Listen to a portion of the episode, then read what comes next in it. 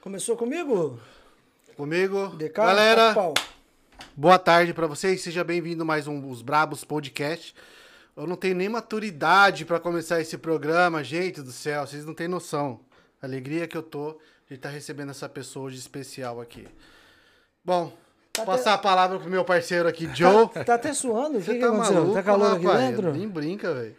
Brinca. isso? É porque começou Não. a primavera. Começou a primavera. É verdade, é por Começou. isso, né? É assim Demais, mesmo. demais, demais. Tem duas opções. Ou porque começou a primavera, ou porque é gordinho, né? Não, também, Também. também, dá nada, dá nada.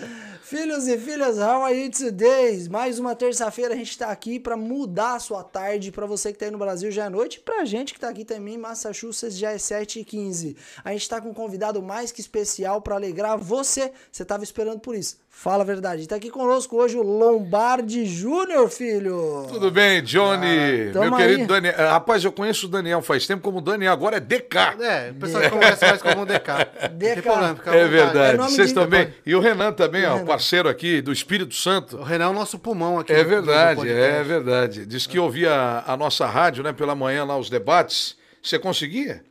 É. E se mantinha dentro da normalidade, né, porque o debate lá é fogo. Pega Mas fogo? legal, Pega pega, fogo? pega fogo. É, é. Bacana. Pra você que não conhece o nosso amigo convidado que tá aqui, essa é a oportunidade de você conhecer o melhor, saber de onde ele veio, contar um pouco da história dele. Fica ligadinho com a gente, já entra nos grupos de zap da família, do tio, da tia, da avó, já compartilha, porque tem muita informação boa vindo por aí, filhos. Como que é seu nome completo? Luiz Fernando Lombardi. Luiz, Fer- Fernando Lombardi. Luiz Fernando Lombardi. Ô, sua voz é Exato. bonita, cara. Imagina, rapaz. Mas que a isso, vez que eu pedi pra você, ô, manda um áudio ali pro pessoal. Da... Ah, é. A menina falou assim, meu, só até me arrepiei. de Quem que é o pessoal do Napoleão? O Como é que é o pessoal- nome? Cari- Karina? A Karine, foi Manda a um abraço pra ela, tá assistindo a Ah, gente cara, agora, manda será? o pessoal do marketing. Ô, Karina, Napoleão e Napoleão, que figura, hein? Napoleão barato, cara. Demais, demais, gente boa. Eu, eu fui lá em Frame Eu representar o um Cione. celular do Napoleão, mas tá É, então, Tá você tem que difícil. cantar igual ao Cione. Tá difícil. Porque eu fui lá em Frame representar o Cione, lá no Tropical do meu amigo Gil. Alô, Gil, aquele abraço. Aí o Napoleão tava lá, ele foi levar um monte de celular pra Alcione lá, que ela levou pro Brasil. Ela ganhou, Eu- ela é, ganhou, né? ela ganhou, rapaz. Mas também é Alcione, né, Johnny? Daniel. Ei, Ela fez a propaganda ainda. pra Fez a propaganda, exatamente, é Não, verdade. mas mais propaganda do que eu faço aqui pra Napoleão Céu é impossível. Pois é, Napoleão. Mas nem o é. Samsung. Chegar em cima, tem que assim? chegar em cima. Mas, ó, brincadeiras à parte, Vamos eu recomendo, eu sou cliente do, do Napoleão. O Daniel sempre me atendeu prontamente. Foi assim que a gente se conheceu, Mas né? a gente conheceu. E, e vocês estão de parabéns. Eu ando acompanhando o trabalho de vocês, maravilhoso. É uma é, nova comunicação para a comunidade de uma forma bem espontânea, bem legal. É porque a Exato. ideia desse podcast é a gente trocar aquela ideia bacana e trazer um conteúdo não só pra galera que tá aqui em Massachusetts, nos Estados Unidos, a comunidade brasileira, que é Uhum. muito grande aqui, mas também informação pra galera que tá no Brasil, que tem a Sim, vontade sim. de vir pra cá conhecer aqui, por estar, de repente estudar, trabalhar. Claro, então claro. a gente tá trazendo pessoas aqui pra agregar com informações de muito valor na vida de pessoas. O pessoal assim. vai pensando um pouco de cada um dos Exatamente. convidados e, de repente, Sim, é por- se encaixa né, aham. com a realidade. tem bastante influencer, né? É verdade. Então o pessoal faz bastante vídeo no YouTube. Yeah. Então a Tem, gente tem. está trazendo essas pessoas pra claro, cá, claro. porque cada um tem uma, uma É. história Bom, eu de já tô vida. velho pra isso aí. Os influencers, a Que Letícia nada, que vai estar rapaz. aqui, a A Marina que trabalha na rádio. Eu sou aquele cara velho é, é, de rádio e tal. É, essa plataforma digital, inclusive, é um tabu pra nós, assim, Mas- que, que mas somos os isso- mais mas australopitecos. Isso que é o legal, isso que é o legal, porque Não, é o sim, é podcast verdade, é. abre essa porta. Sim, porque sim. a ideia do podcast não é trazer somente aquela meninada que tá começando com a pilha cheia, não, é trazer pessoas de experiência e pra gente é um grande peso ter o Lombardi Júnior aqui na Poxa, nossa que frente. isso, imagina, porque, cara, são de dois Deus. bebês que tá começando a saber o que que é um microfone na frente diante de um cara que tá aí como Imagina, Johnny. muita gente. Mas você sabe, Johnny, que desde de o Brasil é, eu conversei e trabalhei com muita gente boa de microfone que se comunica bem. Uhum. A comunicação sendo direta e falando com o público hoje é o que vale. Nós passamos por várias etapas é, de padrões de comunicação e tal. Na época do meu pai, que trabalhou 40 anos com o Silvio Santos, você tinha que ter aquele vozeirão. Sim. Hoje em dia, não necessariamente. Você tem a locução jornalística, uma locução comercial. Se você tiver uma boa comunicação, você se encaixa em qualquer padrão. E essas plataformas eh, digitais, elas hoje eh, acabam trazendo a informalidade eh, junto com a técnica de alguns. E essa, essa junção é o que há eh, no mercado de mais novo e o que vai eh, perdurar aí durante muito tempo, Sim. não tenho nenhuma o eu acho- dúvida. o que eu acho interessante disso que você falou é que se se tratar de antigamente, das pessoas que eram locutores e comunicadores antigamente, a voz era um princípio ativo. Ou É, seja, tinha que ter a voz de veludo. Tinha que ter a Aquele voz cara, o Pedra. é. É, a gente brinca, porque tinha o Sérgio Boca. Certo. Quem é mais velho vai se identificar, DK, né? DK vai O se- DK vai Não, lembrar disso. não. Ele é novinho. né? O Sérgio Boca fazia programa romântico no rádio de São Paulo. Uhum. E ele, uma nave chamada Amor, o, abra- é, é, o amor e a vida, aquela coisa bem. Dava aquela entonação. É, para você gravar em cassete no seu coração, Phil Collins, Do You Remember? Tradução da noite. Esse padrão de. E, e até mesmo para noticiário. Sim. Era o que tinha que ter. A voz é, grave, ela foi ao longo do tempo, é, não perdendo espaço. É claro que é um, um- um ingrediente a mais. Você está fazendo rádio. Rádio é importante. A voz. Exatamente, sim, claro. Mas quem se comunica bem se sobrepõe ao fato de não ter voz. Você sabe Isso é fundamental. Eu acho que a voz não perdeu espaço. Ela simplesmente ela se tornou um item que agrega valor em outras coisas. Sim, Porque sim. hoje você olha uma pessoa que é um bom comunicador, às vezes ele não tem uma voz muito, uma voz muito imponente, mas a- Se o público bem. gosta É. dele pela pessoa Perfeito, que ele sabe é, pela sinceridade Perfeito. que ele passa. Eu acho É que isso. isso que tá, tá se tornando. Porque antigamente era a voz. Hoje em dia não é só voz, é audiovisual. É, também. As pessoas vão É, te é. assistir, vão te Sem ouvir por aquilo que você é também. Que, que? Inclusive no rádio, que, que ganha é, esse espaço agora também com a, a divulgação da imagem, que rádio era imaginário, é trabalhar no Exato. imaginário das O pessoas. pessoal ficava naquela curiosidade. Quem que é aquela pessoa Exatamente. que tá falando? É, né? eu trabalhei com o Zé Bétio. O meu pai fez esse formato de ser anônimo na TV, mas porque ele não aparecia, né? Uhum. Então ele era mais ou menos um modelo de rádio que o Silvio Santos falou: você não vai aparecer. Mas ele nunca apareceu? escondido." Ele nunca apareceu? Não, ele fez aparições assim esporádicas, né? Mas Uhum. é, não, não. Ah, o lema do Lombardi era ser anônimo. Uhum. O Silvio falou: quero fazer de você um locutor famoso, mas só com a voz. E deu certo. Naquela deu- época tá tal, maluco. não tinha. Hoje em dia. Hoje em dia Sim. Não quem daria é, né? certo, né? Porque Sim. todo mundo filma. Mas, o Zé- por exemplo, no rádio, o Zé Bétio sempre foi um locutor que nunca permitiu que a, a imagem dele fosse eh, muito explorada. Né? Primeiro que ele era feio pra cacete, mas, Sim. mas era um baita de um comunicador. É mais ou é menos igual o DK, né? mais ou menos. É feio pra caramba, mas troca uma ideia Não, legal. mas, Mas mas isso aqui, isso aqui no pé do ouvido, meu É, é. Vou falar pra você. A Jurete acha isso? Oxe, que? A Jurete. Cada, cada dia é uma mulher diferente. Quem é? Juliette? Jurete. Ah, Ju Juliette. começou com Margarete, que Juliette. né, A do Jurete. Big É porque o DK, a gente sempre brinca, a gente sempre brinca. O DK, a gente sabe a idade das esposas, namoradas, noivas dele Ah, é? pelo nome. Pô, mas Então, noivos e Jurete. namorados tá assim, Deca? É, Tá vendo? rapaz. Tá vendo, hein? É porque é guatemalenha, é paraibana e tem bostoniana. Ele pega uma É. de cada língua pra ninguém conversar com uma com a outra e não dá problema. Você que tá problema. assistindo, isso é calúnia. É, mentira. Mas o Mentira. Bétio, o que, que ele fazia? Ele de manhã acordava, alô, joga água nele, alô, ô Gordão, vamos levantar, vamos trabalhar. Um dos maiores comunicadores do Brasil, através do rádio. Ele não gostava, né, é, de que identificassem ele pela imagem. A gente brinca que ele era muito feito, é verdade, mas não era por isso. Certo. É porque rádio mexia com a imaginação. Você ouvia como será que é essa pessoa, até você descobrir. E mesmo que você visse uma vez ou outra, não é essa exposição de imagem que é hoje em dia, né? O tempo todo você fazendo live, é, mesmo trabalhando num estúdio de rádio. Então isso aí durante muito tempo também foi um ingrediente é, é, que acabou compondo a vida de um profissional de rádio. Sim, tem Legal. aquela pegada do cara meio que materializ- materializar na cabeça quem que é a pessoa que ele É, tá ouvindo. exatamente. Então, por exemplo, É, cara, é. o Lombardi tem uma voz forte. Será É. que ele é um, um cara grandão, Então. de Aham. pele escura? Será que ele é Isso, esse perfeitamente. Cara? É na A maioria você- dizia isso. Na hora que É, você vê, é. o cara é um cara branquelo, de olhos azuis. aí você até- fala, ué, como Era assim? um mulher. carcamanco italiano. Como Então, assim? tinha uma radialista lá na minha cidade, É. mas tem uma voz Qual é a espetacular. sua cidade, o DK? É, perto de Ribeirão Preto, chama Taquaritinga. Taquaritinga, tio, onde tem o TAC lá, o, o Clube Atlético Taquaritinga. Isso, exato, o CAT. Ah, Para difícil jogar CAT. o CAT, perdão. CAT, CAT. Rapaz, É. achamos uma, uma pessoa no mundo, uma que conhece Sim, o lugar que você mora. Não, mas o Lombardi não vai conhecer. É, rapaz, Taquaritinga é bom demais. Quente pra caramba, Demais, gostoso. demais. É, é. E essa locutora, ela tem uma voz, cara, estridente, muito mesmo? boa mesmo. Só que a mulher, um metro e... Pequenininha. Um metro e quarenta, bicho. Você É. não- O que, que é aquilo? Mas Rapaz, tem, que não tem de tamanho tem de voz? Você tá maluca, mulher. É, demais, É demais. difícil ter locutor de dela- vozeirão bonito. O nome hein? dela é Malu Monteiro. Sério? É né? Não, tu falou, o nome dela é Malu Monteiro.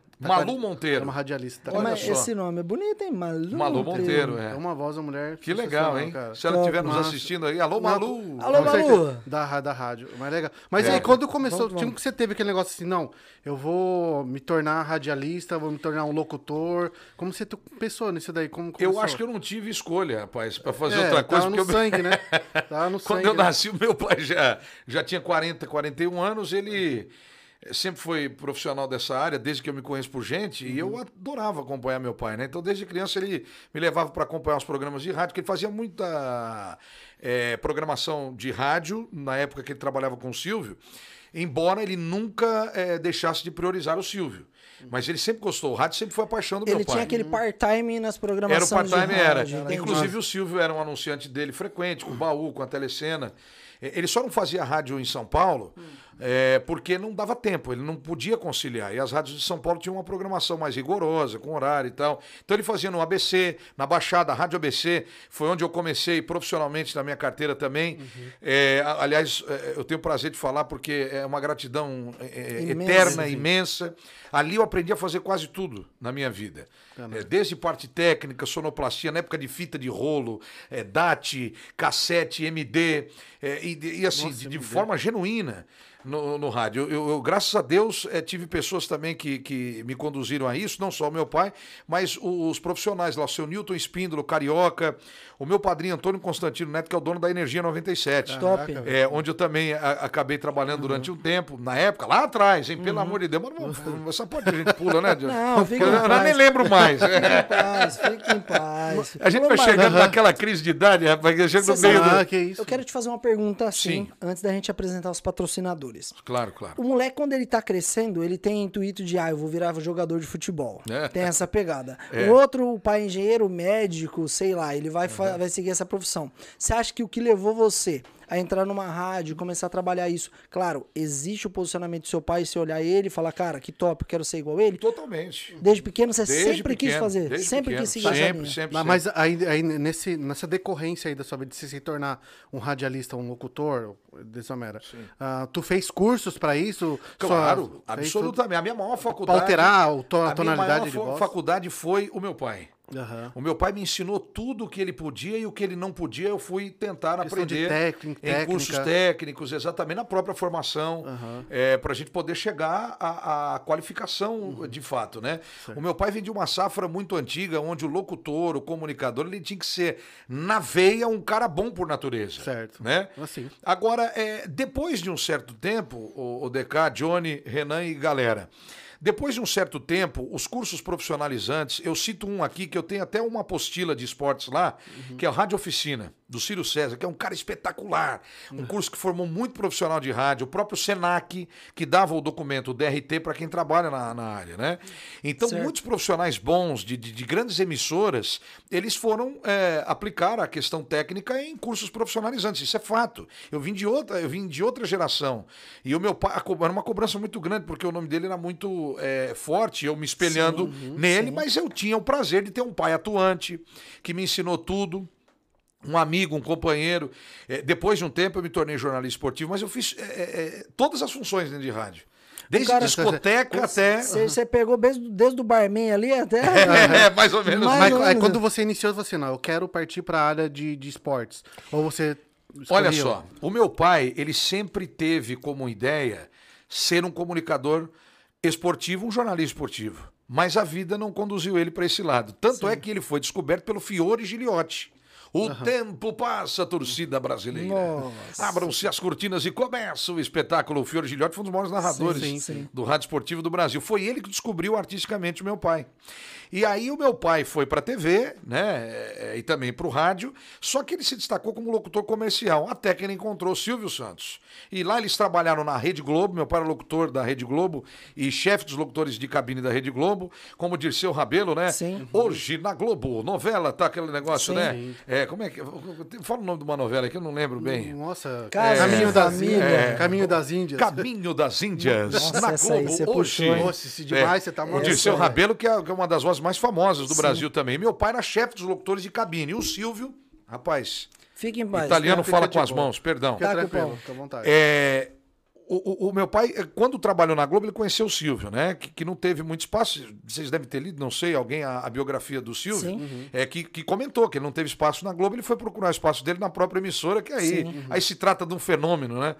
E ele falou pro meu pai: Eu quero que você vá trabalhar comigo quando eu tiver minha emissora. Lá eles eh, mantiveram essa ideia. Quando o Silvio conseguiu o SBT, ele convidou meu pai. Meu pai conversou com o Boni, que era o diretor da Rede Globo, gostava muito dele. Inclusive o Diogo Boni, que mora aqui na Flórida, grande amigo, Fernanda Pontes, que trabalhou com a gente na rádio. Maravilha. Um abraço para eles. É, O Boni falou, rapaz, não, fica aqui e tal. Ele relutou até o fim, mas ele viu que o coração do meu pai estava com o Silvio. E aí ele foi pro SBT Então, e de o lá ele se tornou um locutor do Silvio. Então, seu não pai pôde fazer conheceu, esporte. Seu pai conheceu o Silvio antes mesmo do Silvio ter emissora. Sim, Foi antes mesmo do SBT. de tudo. É, Caraca, década de Que 70, top, 70, meu Deus do céu. 60, 70. Aí o meu pai sempre teve é, o esporte exacerbado na alma, Uhum. sempre foi uma pessoa ativa no futebol, foi conselheiro e também sócio remido lá no Palmeiras, foi enterrado Vou com... nem perguntar pra quem você torce. Não, né? eu sou jornalista do futebol clube, porque a gente narra futebol, não Sim, tem como não torcer essa. ninguém, né? A gente torce pra todo mundo. Exato. Exatamente. Sociedade Esportiva Jornalismo, Te né? conheço, te conheço. Eu trabalhei com o Roberto Avalone, você lembra? Deus Não sabe. que- Te conheço. É, Deus sabe. o o você lembra do Avalone? Você é de São Paulo, né, Sou Johnny? de São Paulo. Sim. O Roberto São Paulo. Avalone. Sim. Interrogação, um dos maiores comunicadores do Mesa Redonda. Ele falava, minha tia adora. Meu Deus, a tia adora, né? Mas menos. não mais que ele, né? Mas, Mas enfim, e, e aí o meu pai não pôde fazer isso. Durante um período, quando o SBT, na década de 80, comprou o Campeonato Paulista, eu até me lembro de eh, ir com ele várias vezes no Pacaembu, ele narrou alguns jogos, o Silvio deu essa oportunidade para ele com o Cajuru, que trabalhou Cajuru. o Jorge, Jorge Cajuru, Jorge Cajuru. e o Juca Kifuri. Essa era a equipe eh, que eu me lembro eh, que era Que formada para ir para o estádio. Era o meu pai, o Cajuru e o Kifuri. Top. Década de 80, isso. É, 70, 80, 80, década de 80. Só que aí o Silvio falou: não.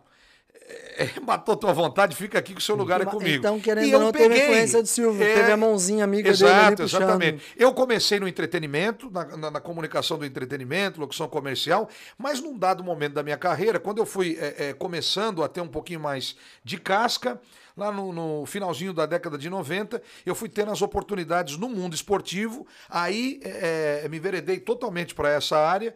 E graças a Deus eu, eu sou muito feliz. Eu me tornei técnico de futebol até profissional no Palestra de São Caraca, Bernardo. sério? Técnico Foi, foi. Fui técnico de futebol profissional Não, mas Varsa durante anos. Ganhamos Tu muito deve gostar muito mesmo do negócio. É, rapaz, eu, eu gostei. Joguei, mas jogar Mas aí- assim. Joguei no Santo André, não. Passei por lá. Puta, zagueiro ruim de fazenda.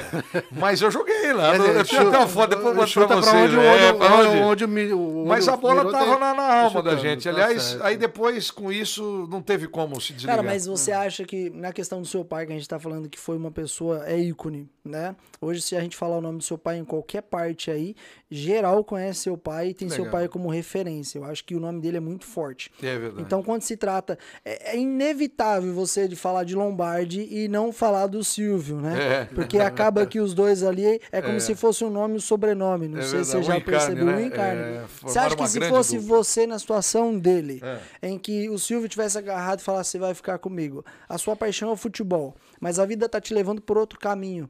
Você vai pela vida ou você vai pela pessoa que tá do seu lado ali, te dando uma força e te apoiando? Rapaz, é difícil dizer isso, Johnny, mas é, na situação do meu pai, agora é, me transportando para aquilo que ele sempre falou e como foi conduzida a vida dele com o Silvio, eu faria a mesma coisa. Sim. Tá certo. O meu pai dizia sempre: o Silvio é mais vida na minha vida. Ele era uma pessoa eternamente grata a tudo que o Silvio Santos fez a ele. Ele poderia até amar o futebol, o jornalismo esportivo e tal, mas ele viu que a vida dele era ao lado do Sim. Silvio. É inevitável você como. não identificar Aham. aquilo que a vida está te proporcionando. Exato, Eu costumo exato. falar que Deus ele coloca anjos na nossa vida para clarear o nosso Amém, caminho. Então amém. vamos considerar que o Silvio foi um anjo que Deus colocou na vida do seu pai para clarear o caminho dele, caminhar junto. como né? Totalmente. muitos também até hoje. Ele, ele- Sim, ele sim, tem sem né, dúvida, cara? sem dúvida. Sim. O Silvio era um cara de uma visão, é ainda, pelo amor de Deus. Sim. Mas na época, eu digo porque foi quando ele começou a lançar todo aquele projeto dele de televisão que fez um grande sucesso no Brasil, né?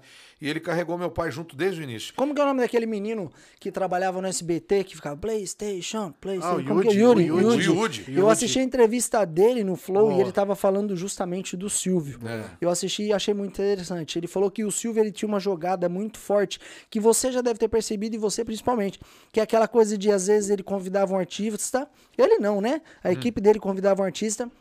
E o artista chegava lá tudo cheio de moral e tal. E uma vez foi a Anitta lá, tudo cheio de moral. A Anitta tava na- no top da carreira. Na hora que ela pisou no palco e tal, e ah, o Silvio olhou pra ela e falou assim: Quem é você, menina? Então- o Silvio tinha, tinha E esse aí, perfil. por é. quê? Porque chega ali, as pessoas precisam entender que ele é o Silvio. Independente É, de quem é. você seja, ele tá ali, entende? É você que vai pedir autógrafo pra É. ele, não é ele que vai pedir um Eu autógrafo. acho que até. Johnny, isso era natural. É natural, ele não, fez, ele não fazia por mal. É, é, ele não fazia por mal. É, é verdade. E o Silvio, ele, ele artisticamente, ele era um monstro. Eu digo era Sim. porque não tá mais atuando por causa da pandemia. Não sei se vai voltar. Sim. É, mas é, o Silvio é, é inigualável. Cara, mas acho que ele tem uma simplicidade pra tratar. Sim, absolutamente, né? absolutamente. Meu pai Incrível. trabalhou 40 e tantos anos com ele, cara. E ó, vou te falar um negócio. Hoje, quem é que fica numa empresa ou ao lado de uma pessoa com prazer 40 e tantos anos? Você sabe interessante? Eu moro, eu morava, né? Graças a Deus. Espero que não volte mais, só pra passear. Lá em Cajamar. E Cajamar é muito perto do SBT. É, do exatamente. ladinho. E eu sempre passava ali na frente e falava: É. caraca, o SBT tá aqui do lado. sabe? E a gente só vê pela televisão. E você passar ali na É. frente, você sente uma coisa diferente. É verdade. Você sente é diferente, verdade. porque você sabe que ali dentro, cara, é a casa dos sonhos. É verdade. É onde muitos sonhos se realizam. E tudo começou na Vila Guilherme Certo. e na Camarés, que era o Teatro Silvio Santos, que ele gravava os programas dele, às vezes ao vivo, e a Vila Guilherme, onde tinha Bozo, Sérgio Malandro, entre outros programas Sim, da casa, E né? Você, tipo assim, você sempre tava ali no- Sempre, nos sempre, arredores, sempre. né? Eu nasci exatamente na época da Camarés da Vila Guilherme, não tinha. Desde molequinho você tava Anhanguera. crescendo e acompanhando Exatamente, tudo tudo, isso. tudo isso aí. Tudo isso. Quando enchia d'água, enchentes, ali, na Zona Norte de São Paulo, vocês sabem disso. Oh. Enchia tudo, o arquivo ia embora. Ia pro Nossa. vinagre. E aí meu pai tinha que gravar à noite, na madrugada, o pessoal ligava. Era desse jeito. Pra tentar Não tinha consertar tecnologia. aquilo que. Exato, Caramba. exatamente. Ou então houve uma alteração, você não tinha a tecnologia eh, que se tem hoje para fazer remotamente, né? Então Sim. tinha que ir para lá. Atravessava lá o ABC, Avenida do Estado e bora lá. E para mim isso era um prazer, cara. Eu gostava, confesso, mais do que escola, do que qualquer coisa. Então foi crescendo nesse ambiente. Futebol e comunicação paralelamente. Tu chegou a entrar, trabalhar no SBT também? Trabalhei, trabalhei no também. SBT com a Sônia Abrão, que é uma Caraca. pessoa que eu adoro. É, trabalhei como locutor ah, do SBT 21, 22, 23 anos. Era um quadro, eu não sei se você se lembra do programa da Sônia falando francamente. Sim, sim, eu lembro. Então eu era o locutor do programa dela. O Eu não- Silvio eu pediu. não lembro, eu não lembro porque eu sou de. né? Não, mas também não é tão velho assim também, não. Eu Ah, não lembro porque. Mas só vai lá no YouTube lá, então fica assim. lá tem, tem, tem várias passagens. Era uma espécie de vídeo show da Sim. Ali a gente narrava a história de 21, a época, 22 e 23 anos. Eu era o locutor Você fazia do, aquela do programa. fazia a trama. Isso. Caralho, é, nossa, é, nossa. Em Deus, no SBT, Chaves e os capítulos, tal, tal, tal. Certo. É, Chaves, Spectroman, novelas, fazia de tudo. Uhum. Então a gente narrava no programa da Sônia, era o locutor do programa da Sônia. Aquela pessoa que fica é, na transição dos programas anunciando o que vai vir futuramente, então é um locutor, Locutor fixo de do cabine. programa. É, tem um locutor de cabine que é o da casa, do- da, da emissora, né?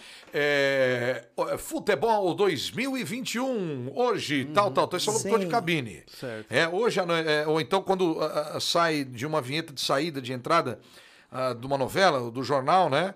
É, daqui a pouco, tá, hoje não tem muito mais isso, né? Hoje, a- a- aliás, inclusive essa Nessa transição de um programa pro outro, você acha que é o já diminuiu? de cabine. Já, já, a Sério? comunicação tá mais direta, tá mais visual do que é, áudio Porque anunciando. se você pegar na Globo, eles têm essa parada no Plim Plim.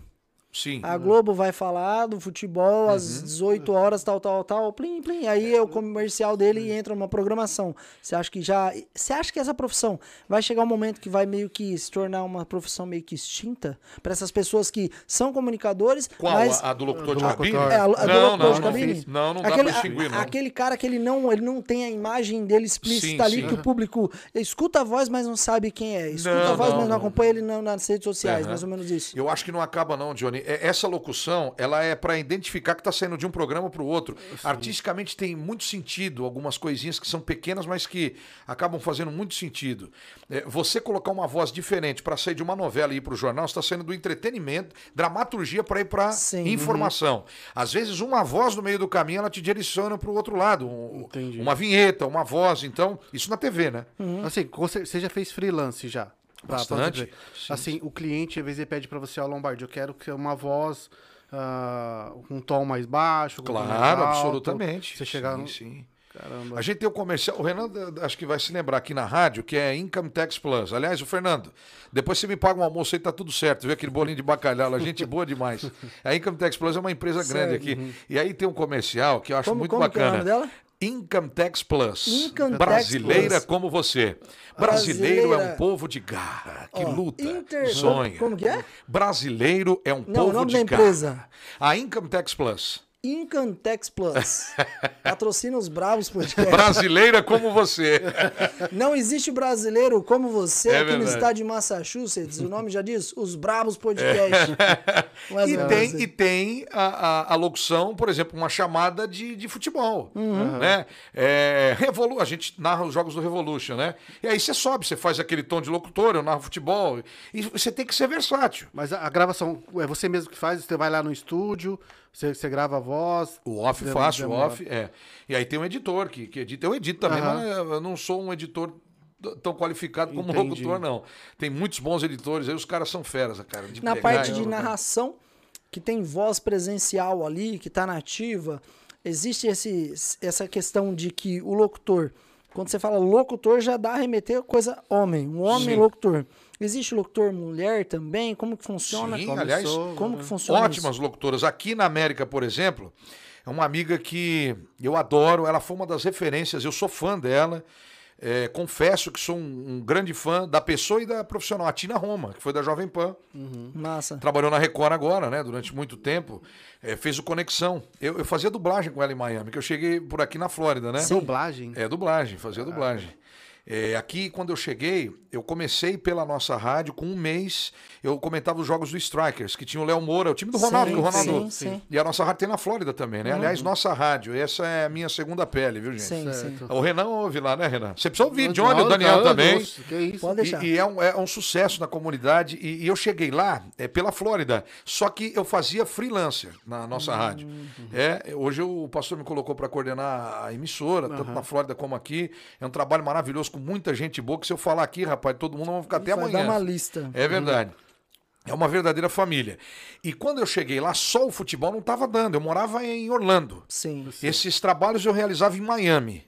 E aí, quando eu ia pra lá, eu já dublava com a Marta Rauli. A Marta Rauli foi mulher daquele ex-menudo, o Roy. Eu espero que eu não esteja errando Não, o não, menudo, é, eu mas acho que é o não, tá Roy. maluco? É o Da sua Roy? época. Já escutei, mas Não, é o Da Roy. sua época, você eu- eu- dançava menudo. Não, meus irmãos dançavam. Meus irmãos dançavam. A Marta foi uma cantora de sucesso lá no Brasil e ela é diretora de dublagem no Universal Sinergia, que fica em Miami, ali na região de Doral, perto do aeroporto. Top. O Arnaldinho, que é do Espírito Santo que eu te falei, que é um gigante lá do rádio, parceirão também, me levou pra lá pra fazer a dublagem. E aí eu reencontrei a Tina, que saiu da Jovem Pan de São Paulo, fui reencontrar ela lá, aquela coisa. Tudo Enfim. conexões antigas já, Tudo, né? tudo, Tudo, tudo, amizade. tudo, já. tudo. Essa, essa Que dublagem que tu fazia. Tô dando um lá. exemplo, você falou de Sim, locutor, a assim. Tina é um monstro de, de, de, de Mas locutora. existe uma categoria, por exemplo, a mulher que ela é locutora, ela, ela a- a- atinge a categoria de A a B e o cara que é locutor de B a C. Por exemplo, time de futebol, Hum. uma narração de jogo de futebol. Isso é classificado mais para homem ou também para mulher? Como que funciona nisso aí?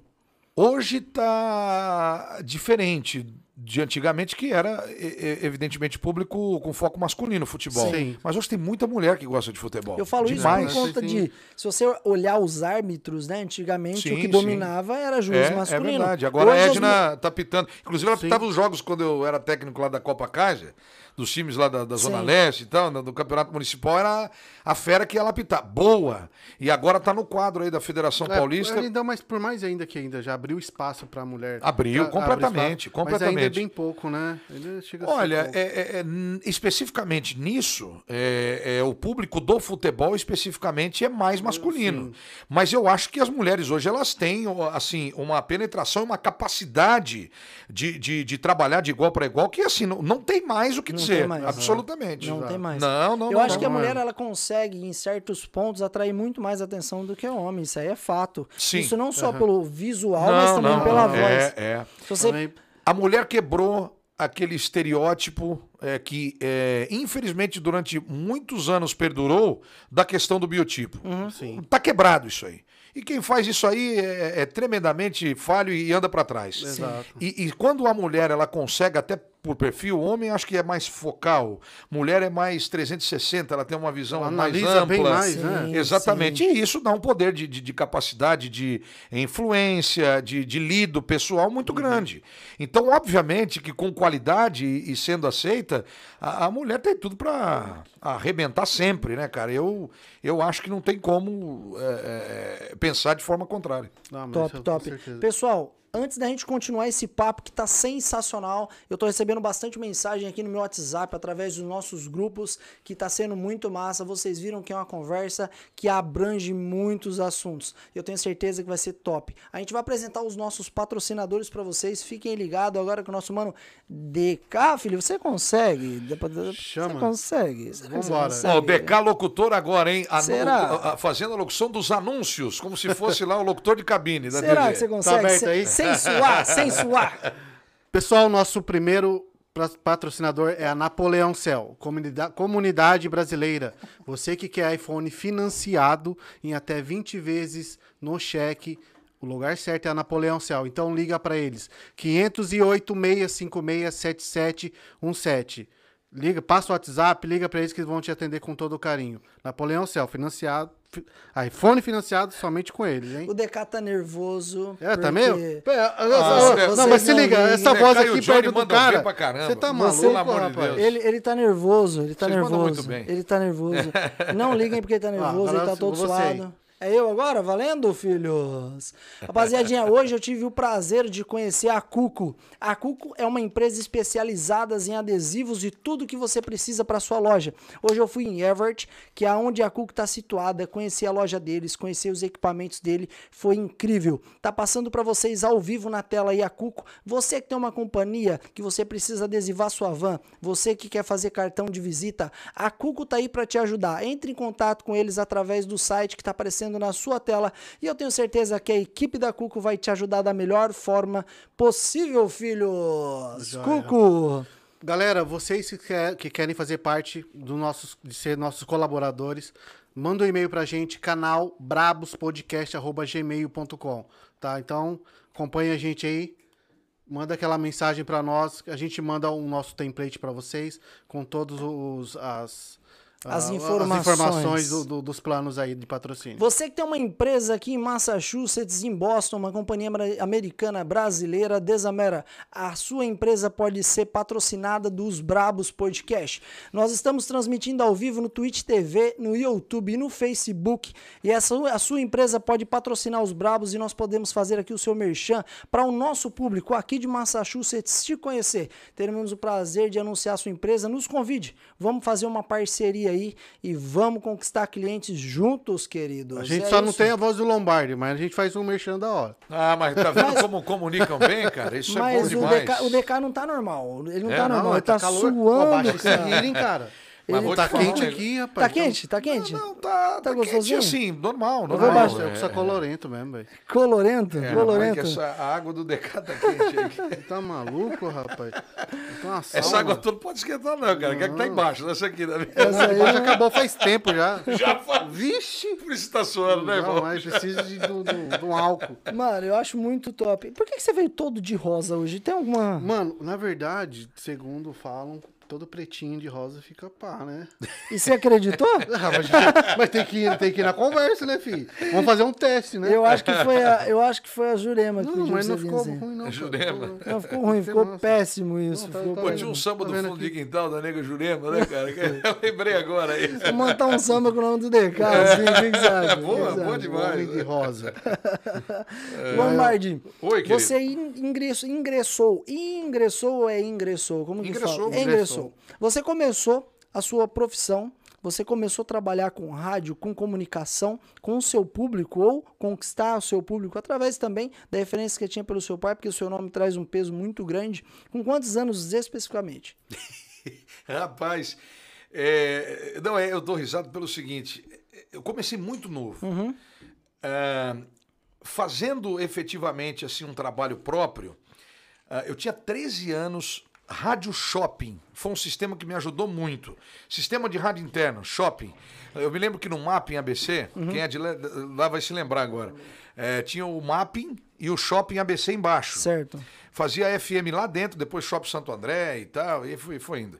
E, e era como se fosse uma rádio, mas um sistema interno ali.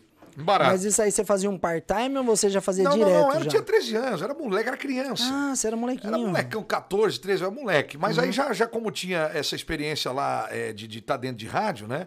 Então a gente foi pra lá pra Rádio Shop, eu conheci muitos amigos lá, fazia aquela comunicação e tal, aquele correio elegante, comunicação direta com o Nossa, público. correio você tá aí, elegante. olha, na praça de alimentação, hoje a loja tal tá fazendo uma promoção assim pra você, tal, tal, tal. Essa é a 93 FM, que era é, um nome Sim, fictício, não sim. tinha frequência. Sim. Era fictício. Era o, o nome fantasia. 93 FM, a rádio do seu shopping. Top. Shopping Map ABC FM e tal. Top. E tocava música, fazia os horários. Depois eu fui trabalhar é, é, efetivamente em rádio, falei da Rádio ABC, entre inúmeras emissoras. Nós tivemos uma emissora também comunitária durante um tempo, naquele projeto que o Sérgio Mota, que foi um dos maiores ministros da, da- da comunicação que o Brasil já viu, porque ampliou o leque da comunicação. Sim. Né? E aí nós tivemos a Orion no Grande ABC, Zona Leste ali também, ela, o sinal chegava. E, e a partir daí, o Johnny, eh, DK, Renan e galera. A partir daí eu fui começando a, a ver que realmente eu ia ficar nessa. Aí, DJ, aquela coisa toda, porque uma coisa tá ligada à outra, né? Uma E para um jovem, você outra. faz mil coisas. Sim. Né? Aham. Você faz mil coisas e ainda consegue fazer é, alguma coisa que a gente Tá- não pode tá falar naquela- aqui agora. Porque tá naquela energia, é, né? Então é quer fogo, né? Tanto é que eu tive filho cedo, rapaz, não tem cabeça. A gente... Você teve filho Não, cedo? Tive, tive. Quantos tive anos filho com teve? 17 anos. Com Não, mas- 17 É, anos. o meu filho Gabriel, que inclusive está se formando em Direito no Brasil, veio para cá comigo, hoje ele está se formando em Direito. É, enfim, e aí... Aqui eu gente- conheci dois. Então você o tem... Daniel e a Júlia. Aham. Você conheceu o Daniel e a Daniel Júlia. e a Júlia, tá É, vendo? exato. É, o, meu- o Daniel faz a, a quinta-feira 22 Daniel. e a Júlia tem 18. Coitado, É. porque você não tinha outro nome Que pra isso, dar. Daniel, rapaz. Daniel. Daniel, rapaz, Coitado é. Daniel é Esse guerreiro. Na forte. Bíblia, a história bíblica é, é uma O, beleza. pro- o problema é que é um nome tão bonito aí vem uns negócios assim. né? Não, o mundo não é perfeito, né? E Agora, aí, aí eu fui tá bom. invadindo outras áreas assim dentro de rádio. Eu comecei efetivamente assim, oficialmente, não tinha, não tinha idade para trabalhar com isso. Existe, um, existe na carteira assinada a profissão de radialista, carteira assinada bonitinho? Como que, tipo assim, ó, funciona? eu- Existe que ninguém só, só, só, CLT. só implementando. Sim. Porque a gente sabe que tem questão de músico, tem a, a, o- Ordem dos Músicos do Brasil, OMB, né? Sim. Você precisa tirar uma carteira. E a questão de locutor, radialista, também você tem que ter uma graduação. DRT. DRT. DRT isso, e hein, MTB para jornalista. Ah, legal. Tá Olha sabendo, só. você viu? É, Tá sabendo? Você falou da carteira. Ó. Eu trabalhei com outras coisas. O meu pai sempre falava, o Silvio Santos sempre foi um comunicador, mas empresário. Certo. Tenta fazer. Eu tive vários negócios paralelos, empresas também, ao longo desse tempo todo, mas eu só tenho no meu registro profissional é, a nomenclatura radialista. Que Tenho legal, orgulho caramba. disso. Desde Que meu legal. primeiro registro em rádio, lá se vão três décadas, é, é, até hoje, o Pra Johnny, quem quer radialista. pra quem hoje, né? Não sei se antigamente era diferente, como que funcionava o processo para uma pessoa que quer trabalhar como radialista.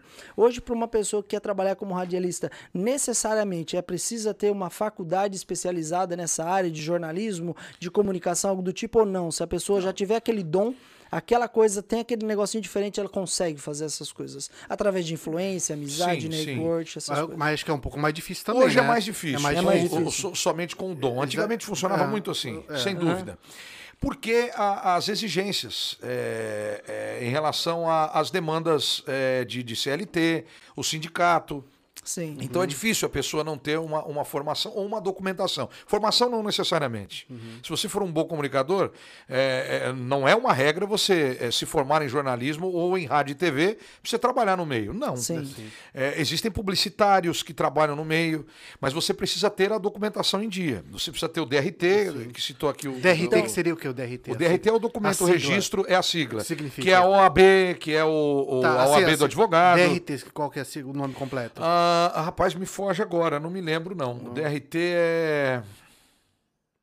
Uau, me pegou, Daniel, não me Vou lembro. dar uma pesquisada. Vou, vou dar uma pesquisada, é, eu não, eu não Vamos, me lembro vamos agora. fazer diferente, pessoal. Vocês que estão na live, participa com a gente Ajuda dessa aqui, é. conversa. Manda nos comentários, entra no Google, só que entra pelo outro celular pra você continuar acompanhando a live aqui, tá ok? Tá ok, querido? E manda pra gente o que significa essas siglas aí pra O gente estar DRT, acompanhando. que é a nomenclatura da documentação Manda pra de gente. quem trabalha em Vamos rádio. bater o papo. E aí, o que que acontece? O cara não necessariamente ele precisa ter uma faculdade pra entrar nessa área, mas Não, ele não. precisa ter um curso, porque você falou pra gente aqui Sim, de um sim, curso sem especializado, não? Sem dúvida. Olha, é o seguinte, o curso, são vários cursos profissionalizantes. Eu falei de um aqui, o Rádio Oficina, que já formou grandes profissionais. Certo. O Senac também é o que mais indica o profissional para a área. E tem a faculdade de rádio e TV. Eu, eu tive orgulho de participar de algumas bancas de conclusão de curso na USCS, em São Caetano. Ó. Do Beto Kerr, que foi meu companheiro de bancada. Eu trabalhei durante 15 anos no Net Cidade também, como comentarista eh, esportivo, já como debatedor. Já no jornalismo, aí no caso, né? Sim. O Paulo Andrade, da ESPN, que eu fui padrinho de casamento, meu irmão do coração. E lá, o Beto, ele era o diretor do, do, do canal, né? Dos canais Net Cidade. E ele também eh, dava aula de rádio e TV. Na USCS, né? no antigo IMES, em São Caetano, que se tornou USCS. E eu participava das bancas de, de fim de ano, de conclusão de curso. Cara, uma delícia.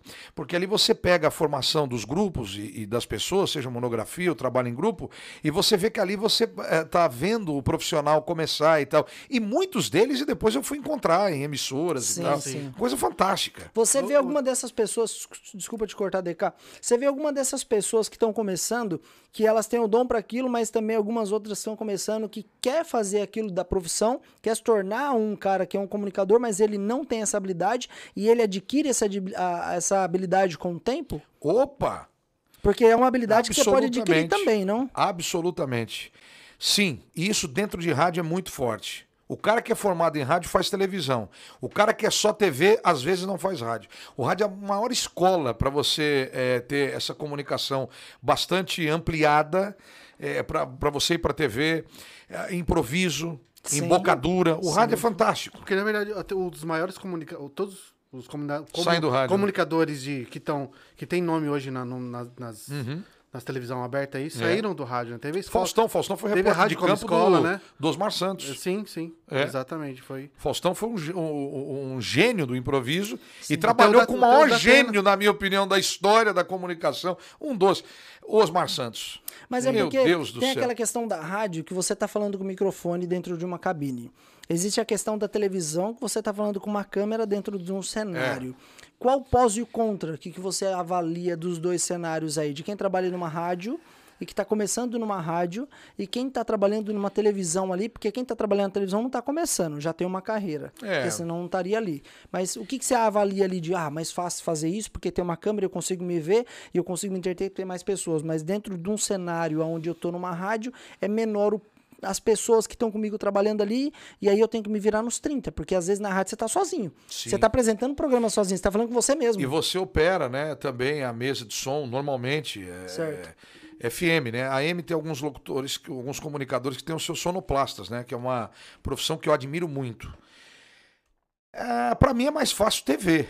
Para você é mais fácil. Sim. Por qual motivo? Que É que pelo motivo de que a TV é uma coisa muito mais pautada, você tem o telepronto, É, a TV tem a, a gravação é, que te ajuda também. É, Você fala também com as mãos, você tem que ter a- aquela questão do, do- da postura na TV, né? Mas em termos é, é, de facilidade, eu não sei, eu não sei se Você é acha que na uma televisão é questão muito pessoal. mais técnico? Eu acho que até chegar- a questão até do telepronto, até É, chegar nessa época é, também é, demorou. Exato, exato. É. Eu acho o seguinte: no rádio, cara, se você não tiver é, como se virar, você tá perdido, irmão. É porque ali ou você inventa, se reinventa, consegue colocar palavras novas e conversando, exatamente. fazendo porque o, o rádio, o público está te escutando, mas você não está escutando o É, público, é, é, diferente. exato, é, Na é. televisão, por mais que é um cenário e tudo, mas ainda tem a plateia que elas É. tentam interagir com você Sim, e sim. aquilo acaba Auditório, né? facilitando, né? É, é bu- muito mais, muito mais. Só que tem gente que trava quando a luz vermelha acende. É relativo A isso. questão do rádio existe uma programação. Você fazer um, um programa já gravado, você só solta ele ali, não tem como. Tem, o rádio tem vários modelos, gravado, ao vivo, é, jornal, ah, Só não, programa tem, de só não tem uma entretenimento. interação com o público, né? Tem, não tem. também, Hoje né? tem gravado. muita interação com WhatsApp, com. Gravado, no programa gravado não tem como fazer Inclusive, uma não, não, não, no programa gravado não, Não é tem difícil, como, é né? difícil interagir. O gravado é o enlatado, que a gente Sim. fala, não, não tem como você interagir, né? Certo. Hoje em dia é difícil você ouvir um programa de rádio que seja gravado. Porque, até por conta é, é, do advento das redes sociais, se você grava, você não tem o feedback do, do pessoal Sim.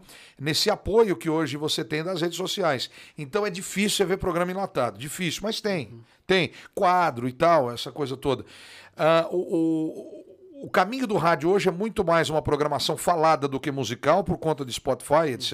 Yes. Você vê que todas as rádios estão partindo para esse caminho de uma rádio falada. Aqui na nossa rádio, por exemplo, hoje nós temos na programação uma rádio falada que vai eh, desde eh, de as pregações, os cultos do missionário R.R. Soares, do pastor Jaime, quanto do jornal. É uma rádio híbrida, né? Ela é uma rádio híbrida, ela mistura na programação eh, vários ingredientes. E, aí tem o jornalismo, depois tem o entretenimento. Ah, aí você tem o esporte, né? Que eu e o Conrado Juliette, que aliás é meu companheirão também lá de esportes, grande comunicador, Sim, o Conca trabalhou na ESPN, enfim. E trabalhamos juntos no Brasil e, e graças a Deus tivemos a oportunidade de, de trabalhar aqui, veja só. Se tornou um Tá. casamento aqui. É, Se é mais ou um menos casamento. isso, é verdade. É sobre as notícias aqui, o exemplo aqui de Boston, as coisas que acontecem, que vocês falam na rádio. Uhum. Vocês têm alguém que fica a campo ou não? Os jornalistas, eu, Márcio Fofo, Conrado Juliette, é, lá quase todos são jornalistas também, né, na rádio. Então a redação é com a gente. Nós temos as nossas fontes. Né? todo esse processo é ao vivo. Então, no jornal é ao vivo. A gente tem a é redação, é, é, eu preparo, eu, eu sou o redator final do, do, do Jornal da Manhã, que é o Bom Dia, né? Uhum, Mas ali a gente tem matérias da Flórida, de Boston, todos interagem. Sim. Né? O, o esporte também tem o noticiário, o Conca produz eu apresento.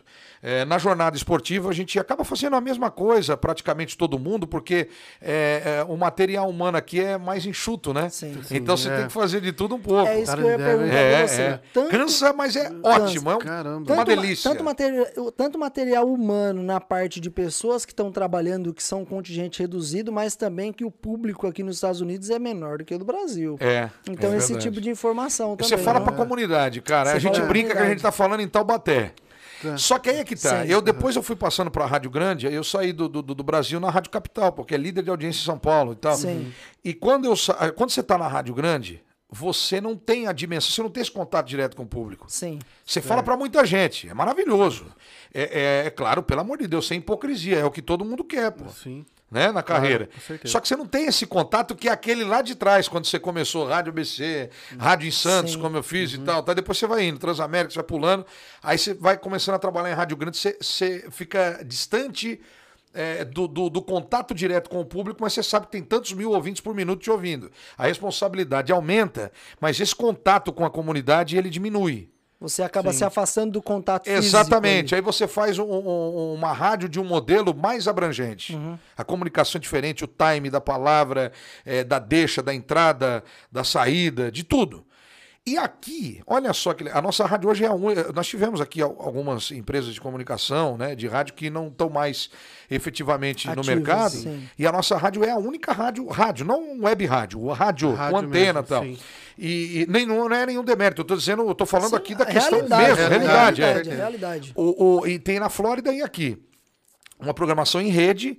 É, e, e aí você consegue ter aquilo que é um projeto grande, você fala com dois estados especificamente, Sim. Massachusetts e Flórida, mas pelo aplicativo tal com o país inteiro. E quem está aqui, vocês sabem que vocês estão aqui, a gente quer é, consumir as notícias daqui. Só que é aquela coisa do brasileiro falando com o brasileiro.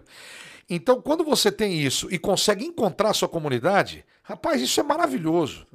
A, a- a minha audiência aqui, a audiência dos comunicadores, eles fazem parte da nossa vida. Eles são vizinhos, a gente encontra nos mercados que a gente anuncia. Exatamente. Estamos aqui, Sim. ó. Estamos aqui. Exatamente, E vou te falar um negócio. Eu amo isso. Meu pai, ele sempre foi pro SBT, você estava falando de Aham. Cajamar, ele descia em Pirituba. Lá o carro do SBT pegava ele e levava ele para Anhanguera. Do lado ali. Ele não ia de carro. Do lado ali. Ele gostava de andar de trem. Então, aquela- povo, povo é maravilhoso, velho. Aquela, raiz, aquela né? pegada de você estar aqui nos Estados Unidos e sentir o público mais perto de você é Aham. muito mais forte do que isso no Brasil, então vamos dizer assim. Opa, hoje em Até dia. porque você Johnny, anda entre a comunidade. Você vai no mesmo mercado que um brasileiro aqui tá indo. É, Você é. vai- a padaria, por exemplo, aqui em Everett. Exato. Aí tem duas padarias principais aqui que eu classifico. Então, se você vai lá, o cara tá lá também. Tá lá. Isso Já é no estado de São Paulo, cara. não. No estado de São Paulo, você. Você- você- o, cara, o cara não sabe quem é você e te ouve. Exatamente. Mas não Sim. sabe. Aqui, você, É, pessoal, exatamente. bastante gente conhece aqui. Bastante, Bastante bastante, gente gente. conhece. Bastante gente. É porque às vezes eu, eu passo até pra algumas pessoas assim, ó, nossa, eu tenho, só,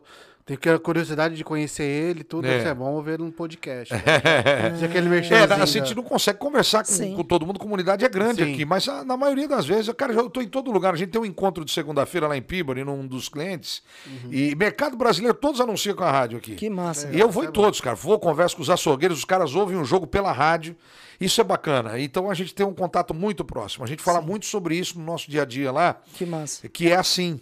é, por exemplo, o nosso diretor lá, o pastor Glauber, ele pregava na Igreja da Graça para muitas pessoas, milhares de pessoas em vários cultos. Aqui ele prega para menos pessoas.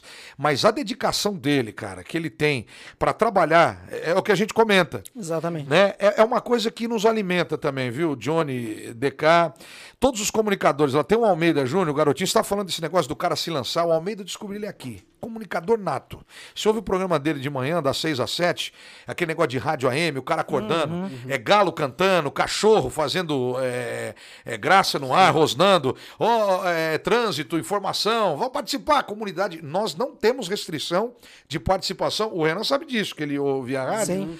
Não temos restrição de participação nem no jornal. Se o cara chegar e falar, você é isso, isso, isso, a nossa autodefesa, a nossa réplica, a nossa tréplica tá lá. É lá, é ao vivo. No tete a tete. Isso não coisas é comum em rádio grande, nem pode, porque Uhum. senão você não teria como é, dominar a sua programação. Agora aqui é fundamental. Uau, e é caramba, perigoso, sim, porque com às vezes certeza. você. O áudio de WhatsApp que passava lá também. Ah, o Renan sabe, tinha áudio lá de. WhatsApp lá, pelo amor, tem um Arthur Braga, que é o nosso cientista político, e, e nós temos posicionamentos muito claros no ar, né? Então, às vezes o cara te ama, mas depois também o cara te odeia, Tá bicho. dando pedrada já. Eu, o Arthur debatíamos, e ele não tá no ar agora, mas enfim, ele ainda faz o Política em Foco aos sábados. O cara é genial no debate, companheiro de bancada. O Márcio Fofo, que agora tá na Flórida e tal. E já passaram algumas pessoas. O debate é muito aflorado lá. Então, isso é a comunidade quando entra para falar de Trump. Nas eleições ficamos bastante polarizados nessa questão. E a nossa audiência de YouTube e tudo mais foi dando uma alavancada. Sim, sim. É, porque o trabalho é muito competente, né? Por parte de todos, cara. Os caras são muito bons. E, e a estrutura que a, a, a empresa nos fornece, nos oferece, é maravilhosa. Então é uma junção de fatores. Isso é muito Você bom, junta cara. pessoas qualificadas que têm um histórico incrível de comunicação, de conhecimento, de sabedoria, que agregam valor para uma empresa que contratou, que está aqui. Tá aqui na E que, comunidade. e que É, vocês é fazem tudo isso acontecer de uma É. maneira incrível. Eu acho É, é sensacional. Legal, isso. cara, Ô Lombardi, a gente está falando de comunicação entre Brasil e Estados Unidos Certo. e sobre como é a administração de todo esse trabalho que você tem lá em São Paulo, no Brasil, com o público lá e com Uhum. o público aqui. A grande pergunta que eu quero te fazer são duas e uma só, que eu já vou engatar. Ó, tá parecendo um repórter de coletivo. Ó, duas em uma. Ô, Tite, Aí, tenho ó. duas perguntas em uma pra você. já vou engatar duas perguntas aqui para você de forma Vai. positiva. Claro, Pra tranquilo. galera entender Obrigado. assim. Primeiro, o Lombardi tem a qualificação dele, você já tem o seu nome, você já tem a sua história, você já tem uma carta enorme na mão, uma bagagem incrível. O que fez o Lombardi largar o Brasil e vir aqui para os Estados Unidos, virar comunicador aqui nos Estados Unidos? Olha, é, primeiro que eu não sabia que eu ia me tornar comunicador aqui, não. Eu vim Sério? para desbravar. Tem muita gente Sério, que diz, não, olha, eu de repente vim para cá, mas eu já tinha. Não, não, não tem essa frescura. Mas você, tipo assim, você não, tinha- Respeito quem age assim, mas Sim. não. você não já ia trabalhar nessa rádio, não? Não, não, não, não. Eu não ia trabalhar na nossa rádio. Eu vim por um projeto. É, morar, morei em Orlando, eu vim para recomeçar a minha vida é, junto com a minha família, é, por vários motivos. Primeira coisa, é, eu montei um business no, no Brasil. Pra mim, meu pai faleceu, nós ficamos sem chão durante anos. É, eu sou casado há 23 anos com a, com a minha esposa. É, o Daniel conhece minha família, Sim, porque conheço. é, já, já levou celulares lá em casa e tal. E os meus filhos e minha esposa. Só não conhece meu filho mais velho, né? Não, não conheço. E nós sempre fomos é, muito unidos. E- então, veja, quando nós vimos as crianças crescendo, o meu filho mais velho, que também chegou aqui, já estava com 16 ou 17, embora ele não seja é, meu filho com essa minha esposa, ele é só meu filho com uma- um primeiro relacionamento. Sim. Mas a minha esposa o criou como mãe, inclusive ele fala isso, é muito bacana. É, ele veio junto no começo. Por um motivo que você deve ouvir de muita gente que é a dificuldade para você conseguir conduzir ou planejar um futuro para sua família. Tá? Eu perdi o meu pai, o grande elo da nossa família. Eu, eu perdi muito dinheiro no Brasil, muito dinheiro com investimentos que eu fiz e tudo mais num determinado momento, num ano. Eu não sou é, de nenhum partido político que tem esquema de corrupção, então não tinha como eu ser milionário a ponto de gastar sim. pra caramba e continuar vivo lá, velho. Exato. Né? Eu não tô na Lava Jato. Aliás, cara, estão querendo acabar com o molho, a Lava, mas tudo bem, isso aí não, não é motivo A gente vai entrar nesse agora. assunto também. E aí eu vim por isso. Eu vim por isso. Vamos. Vai. Política não. Ah, vai. Esse podcast aqui. Você sabe o que, eu achei legal de alguns comentários que eu tava lendo? É. A Cameluce mudou o voto dela agora à tarde. Aí voltou na suspeição do Moura. Aí, ó. Eu tava, eu tava, eu tava avaliando alguns comentários sobre o nosso histórico do podcast, que é um histórico muito pequeno. Porque a gente tem apenas um mês de podcast. Graças a Deus, em menos de um Tá mês aí. legal, A gente muito bateu legal. 2K, mais Sim, de pois 2K no YouTube. Foi um, foi, foi um número muito incrível Claro, pra claro, nós, sim. certo?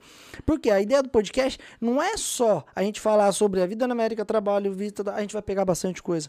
Isso que você falou aqui agora foi incrível, cara. Talvez você nem, nem tenha noção disso, porque o seu nome é forte, você é forte, e as pessoas às vezes olham pessoas que são, querendo ou não, que tá num patamar maior, sabe? E ah, o cara tá morando nos Estados Unidos porque ele tem dinheiro, ele comprou uma casa em Orlando e ele tá vivendo bem lá do lado da casa do Silvio Santos. Porque essa é a ideia da galera. Só que o nosso podcast traz essa possibilidade do cara que todo mundo acha que ele faz isso, ele vir aqui e falar: "Não, mano, eu sou igual a você. É. Eu saí do Brasil porque Absolutamente. eu saí do Brasil porque eu quero uma vida melhor para minha família, eu não sentia seguro É lá, eu verdade. tentei e foi um país que só me puxou para trás. Aham. Então a possibilidade que eu tinha de crescer e de usar isso que eu tenho dentro de mim, fazer dar certo, não é no Brasil, é aqui nos Estados Unidos eu vim tentar Exatamente. como todo mundo. Exatamente. E ó, e vou dizer mais, hein?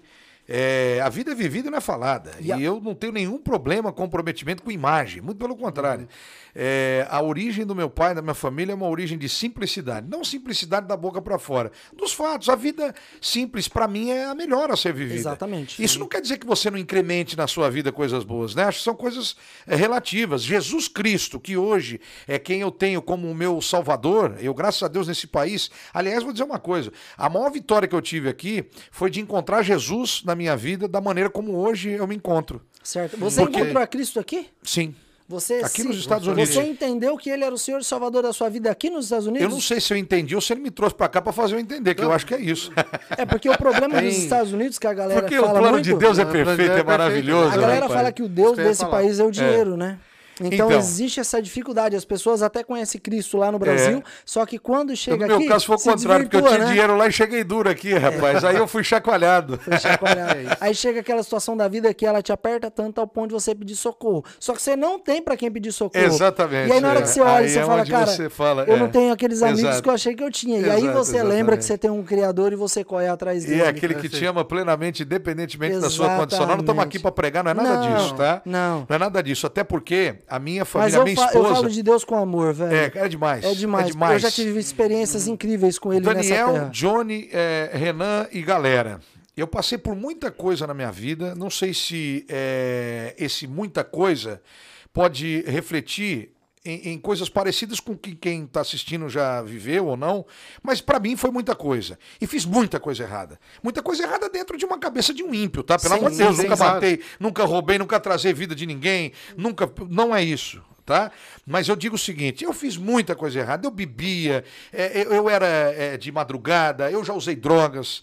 É, é, nesse mundo que a gente vive, não é fácil, não é fácil. Paralelamente a muita coisa, eu fiz muita coisa errada.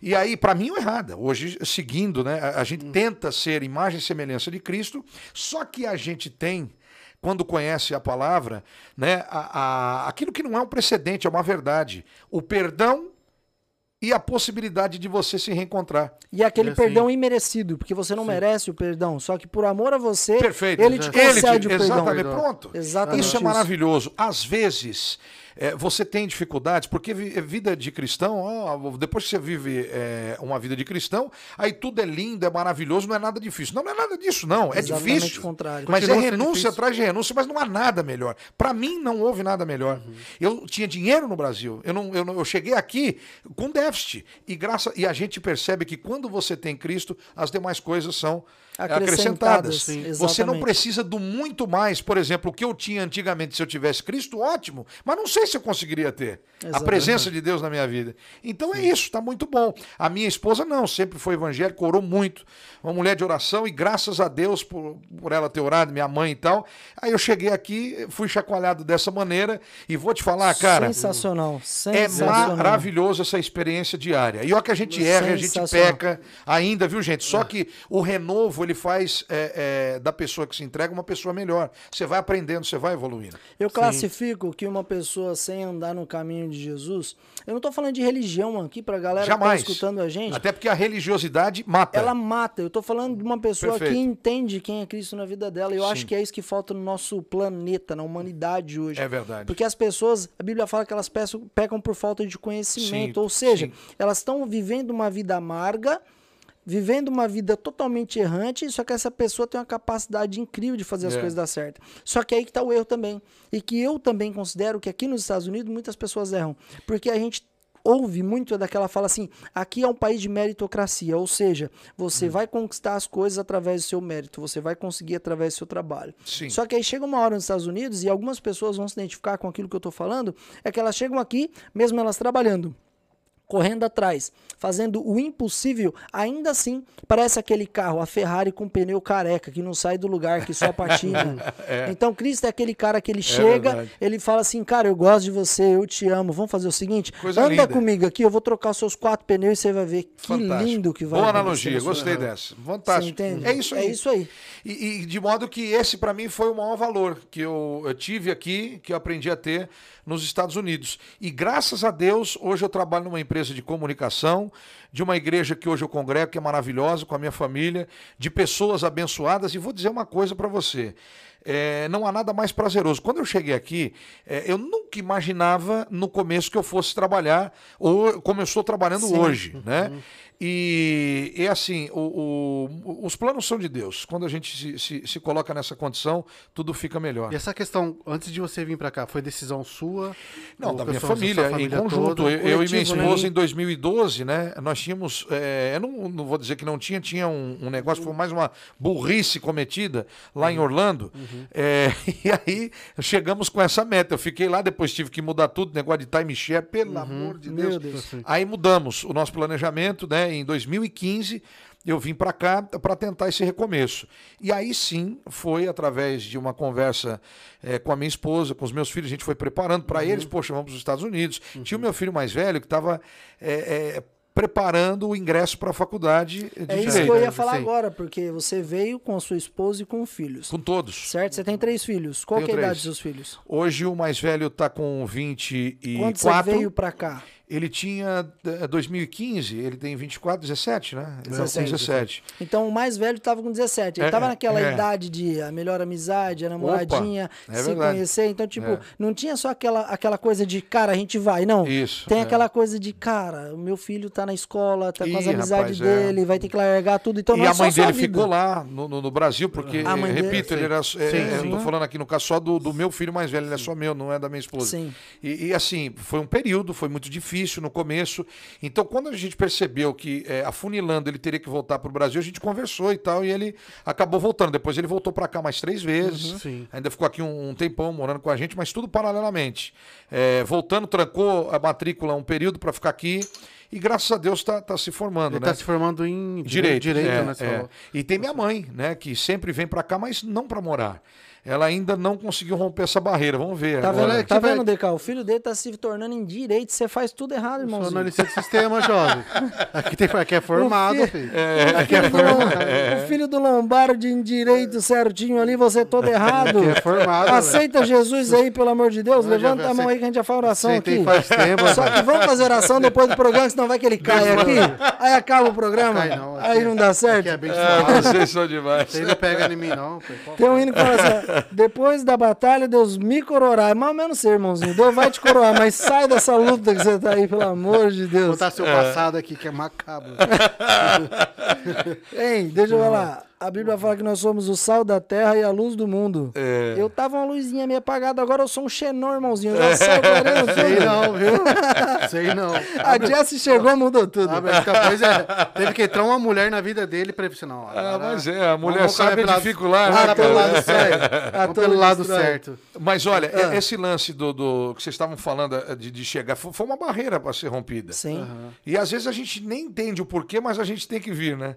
Então, meu caso foi mais ou menos assim. Você Isso faz seis anos. Você considera muito difícil vir aqui com família? Porque você veio com família e três Pô, filhos, demais, cara. cara. Mas eu acho, não sei, dentro do- do- da minha visão, não sei se eu estou certo. Eh, No meu caso, eu não conseguiria ficar sem família. Não, sei, é Não, difícil, não dá, né? eu acho difícil. Eu, cara, eu Você posso pegar um- mais um daquele Eu lá? vou pegar pra você pegar. É, agora. é- é energético, viu, gente? Agora. Você fala aqui, porque não falar que esses caras assim, estão também- bebendo. Na...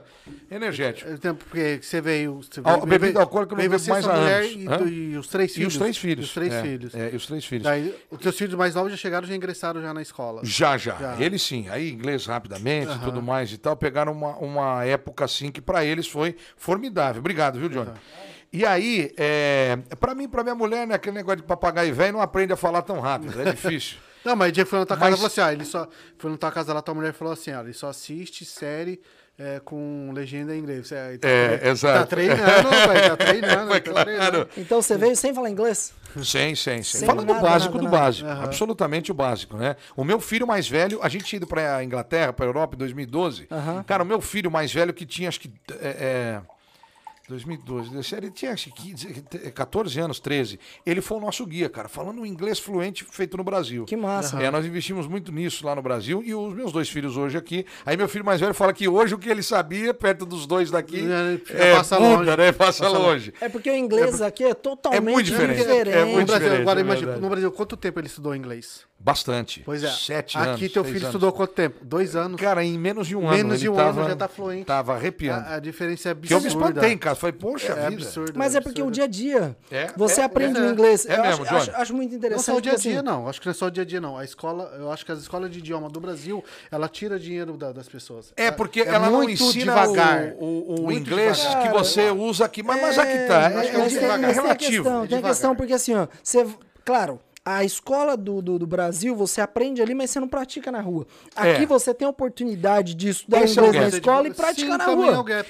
Porque quando você começa a conversar, você está colocando em prática aquilo que você aprendeu. Lá você sai da, da, da, da Não física. tem com quem você Você não conversar. conversa. O meu filho conversava muito com alguns amigos Sim. e ele, Porque inclusive... estudava junto e treinava Isso, junto. exatamente. Esse sistema de, de, de ensino com treinamento era Mas fundamental. também eu acho que o, o sistema de ensino das escolas de inglês do Brasil, elas são muito, como fala, é, a etapa delas são muito devagar, eu acho. eu Mas se assim. eles formarem Não, é, um cara sem rápido dúvida que é. também, eles não ganham dinheiro. Ah, É, tem- tem tudo isso, te então, tem falando. tudo isso. Eles Tem. fazem tudo para poder É. ganhar dinheiro. Se você aprender uma fluência no Brasil num numa escola de idioma, é cinco anos brincando. Sim. Lombardi. É uma metodologia Sim, é. que, que tem o lado comercial, também aprende, mas é mais difícil. Esse é, um modelo, mais né? difícil, leva mais tempo e mais dinheiro, É, porque é. essa é a pretensão dele. verdade. Agora, falando do inglês, falando da sua história de vida, que eu acho que talvez seja a primeira vez ou não, se você já falou sobre a sua história de vida para as pessoas que te seguem, que acompanham o seu trabalho, ou de repente que são seus amigos aí e Sim, não sim. conhecem a história do Lombardi, É, é. né? É verdade. Porque quando você fala figura Lombardi, o cara já fala, caraca, Lombardi, né?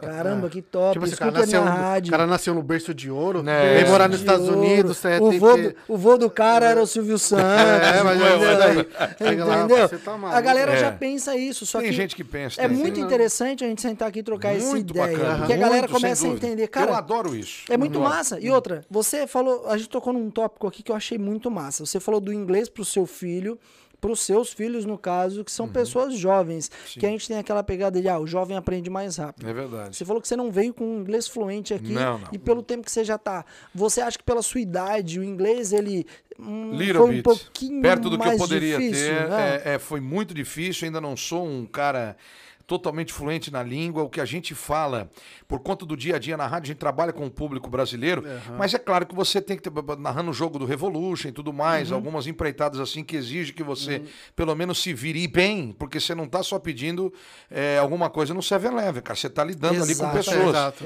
E a gente teve um time, eu, eu montei um time aqui na Flórida, chama Orion Soccer Club. É, no começo, em Kissimmee. E ali eh, eu tive algumas reuniões com algumas cidades, onde eu estava com amigos né, que estavam nesse projeto no começo lá, que falam, ou falar, fa- falam, claro, e que na época falavam inglês fluente, o que eu não tinha. E aí a gente conseguiu, eh, eh, de certa forma, ir aprendendo. Né, com essa questão do tato, de a conversação que você falou, que é muito importante. Só que é aquela história. O camarada que tem que dividir atenção em prover, em trabalhar ah, e aprender inglês, inglês, é, yes. depois de velho é muito mais difícil. Sim. É carregar pedra na subida, é correr na subida, né, na linguagem da bola, o tempo todo, velho. Você corre, mas difícil, Sim, cansa. agora eu quero tocar num assunto que eu acho muito importante. A vira e mexe, a galera fala assim, Jonatas, é legal porque talvez você vá aprender o inglês porque você não tem medo de falar. É. Você tenta se comunicar, Isso. você não tem medo de errar. É. Só que eu acho que isso aí também pode se tornar algo favorável para um comunicador que nem você. Absolutamente. Porque o cara que é comunicador, ele não tem medo de errar, Não, ele não, não. tem medo de Isso, falar. verdade, Então isso talvez verdade. Seja uma coisa que foi positiva. É. O que, que você me diz é, não, concordo plenamente, concordo plenamente, porque a, a comunicação ela não deve ser fluente e plena o tempo todo. Não. Sim, absolutamente. nenhuma. Nós somos mortais, falhos e, e procuramos melhorar a cada dia. E se você realmente faz isso na sua área de atuação, você é um eterno aprendiz. E é muito bom você ser eterno aprendiz, cara. Como tu, quando tu chegou aqui na América, Hum. quem, como que foi assim, esse primeiro contato com a rádio? Quem fez o contato com você? Boa.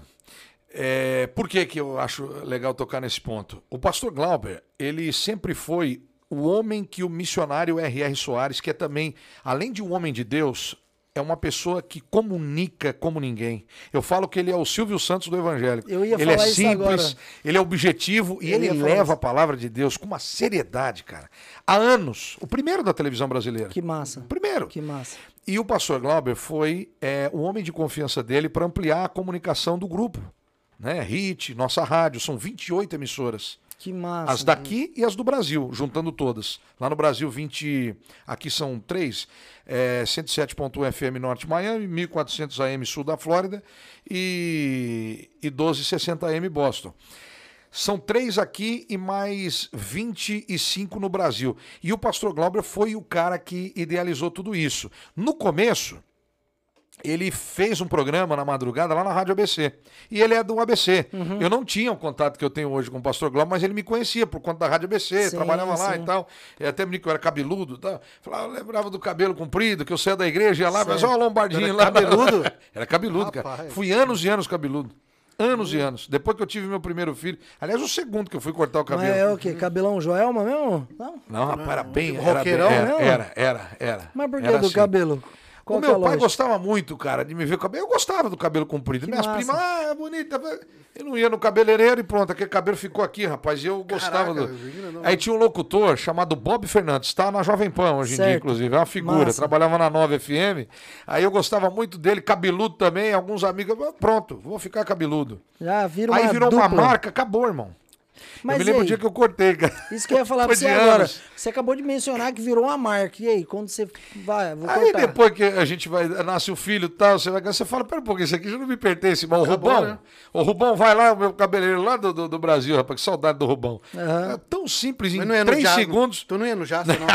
Não, não ia no Jaça, não. Não, não ia no Jaça? No Jaça era meu pai, não, mas eu fui no Jaça. Algumas vezes, não, mas não frequentava. Eu não. fui lá cortar o cabelo lá, deixei É. 300 reais. Rapaz, é, não é fácil Sério assim não, mesmo? viu? Cara, não, não, assim? não, eu tô Ó. tirando onda, mas Ah. você acha que eu vou gastar 300 reais? Se eu tivesse. O Jaça, o filho dele teve aqui, inclusive, no Vitória. Hall. Ele fez uma promoção com a gente na rádio, gente fina. O Jaça, ele tem mais fama do que preço, viu? Ele não é tão caro, ele é caro, claro. se tornou caro por conta do Silvio Santos. Mas aí você mencionou uma coisa de caro, É, certo? É, eu vou contar uma história aqui. Sim. O cara foi lá e travou a chave do carro dentro do carro e ligou para um chaveiro. Você já Boa deve essa. ter escutado. Teve certo? uma locutora nossa agora, Gisele Aham. Montijo, ela voltou pro Brasil. Desculpe te interromper, Tá mas pau. pegando o, o- Tá o gancho. Ela largou a chave do carro dentro Do é, carro? do carro. E ela ficou louca. Ah, não é possível. tá, tá, tá. O cara foi lá em dois minutos, resolveu a fatura, cobrou 100 dólares. Ok, Ou seja, em dois segundos. Sim. Aí é o que você ia falar, né? Exatamente, porque aí você vai lá e aciona, falou, ó, tô sem chave, preciso de um cara aqui para resolver meu problema. É. Você tem um problema, você precisa que seja solucionado. Exato. O cara vem e resolve em dois minutos. É. Aí na hora que o cara resolveu, tá aqui a chave, foi cobrar 150 reais lá no Brasil. Exato, é. Aí o cara foi e reclamou, falou, peraí, meu, mas 150 reais, você gastou dois minutos. Ele falou, É. ué, como assim? Não, mas eu não vou pagar. Então tá bom, jogou a chave lá, apertou a É, lá, eu- entregou na mão eu- do cara e falou, Fica à vontade. Resolve. Então, a questão aí, é, não é. é preço, a questão é sua necessidade. É, é. Se você quer ir numa padaria para comprar uma coxinha numa padaria cara, você vai, o preço é lá. Se você É quiser isso. pagar, você paga. É, é exatamente isso. Existem É vários cabeleireiros. É. Quer ir nos jaça, você tá pagando. Você tá Às pagando. vezes você não tá nem pagando pelo serviço, e sim pela marca, assim O como a gente né? vê camiseta. Ficou- Mas então é exatamente o que o Johnny está falando. Só que assim, o, o- pessoal às vezes tem uma ideia que o Jaça seja muito mais caro do que ele realmente o é. Por conta do Por conta do Silvio. nome. Porque eu falo o cabeleireiro do Silvio Santos. É o cabeleireiro do Silvio, dos artistas. Não é do Silvio. Que o Silvio adora o Jaça. O Jaça não é.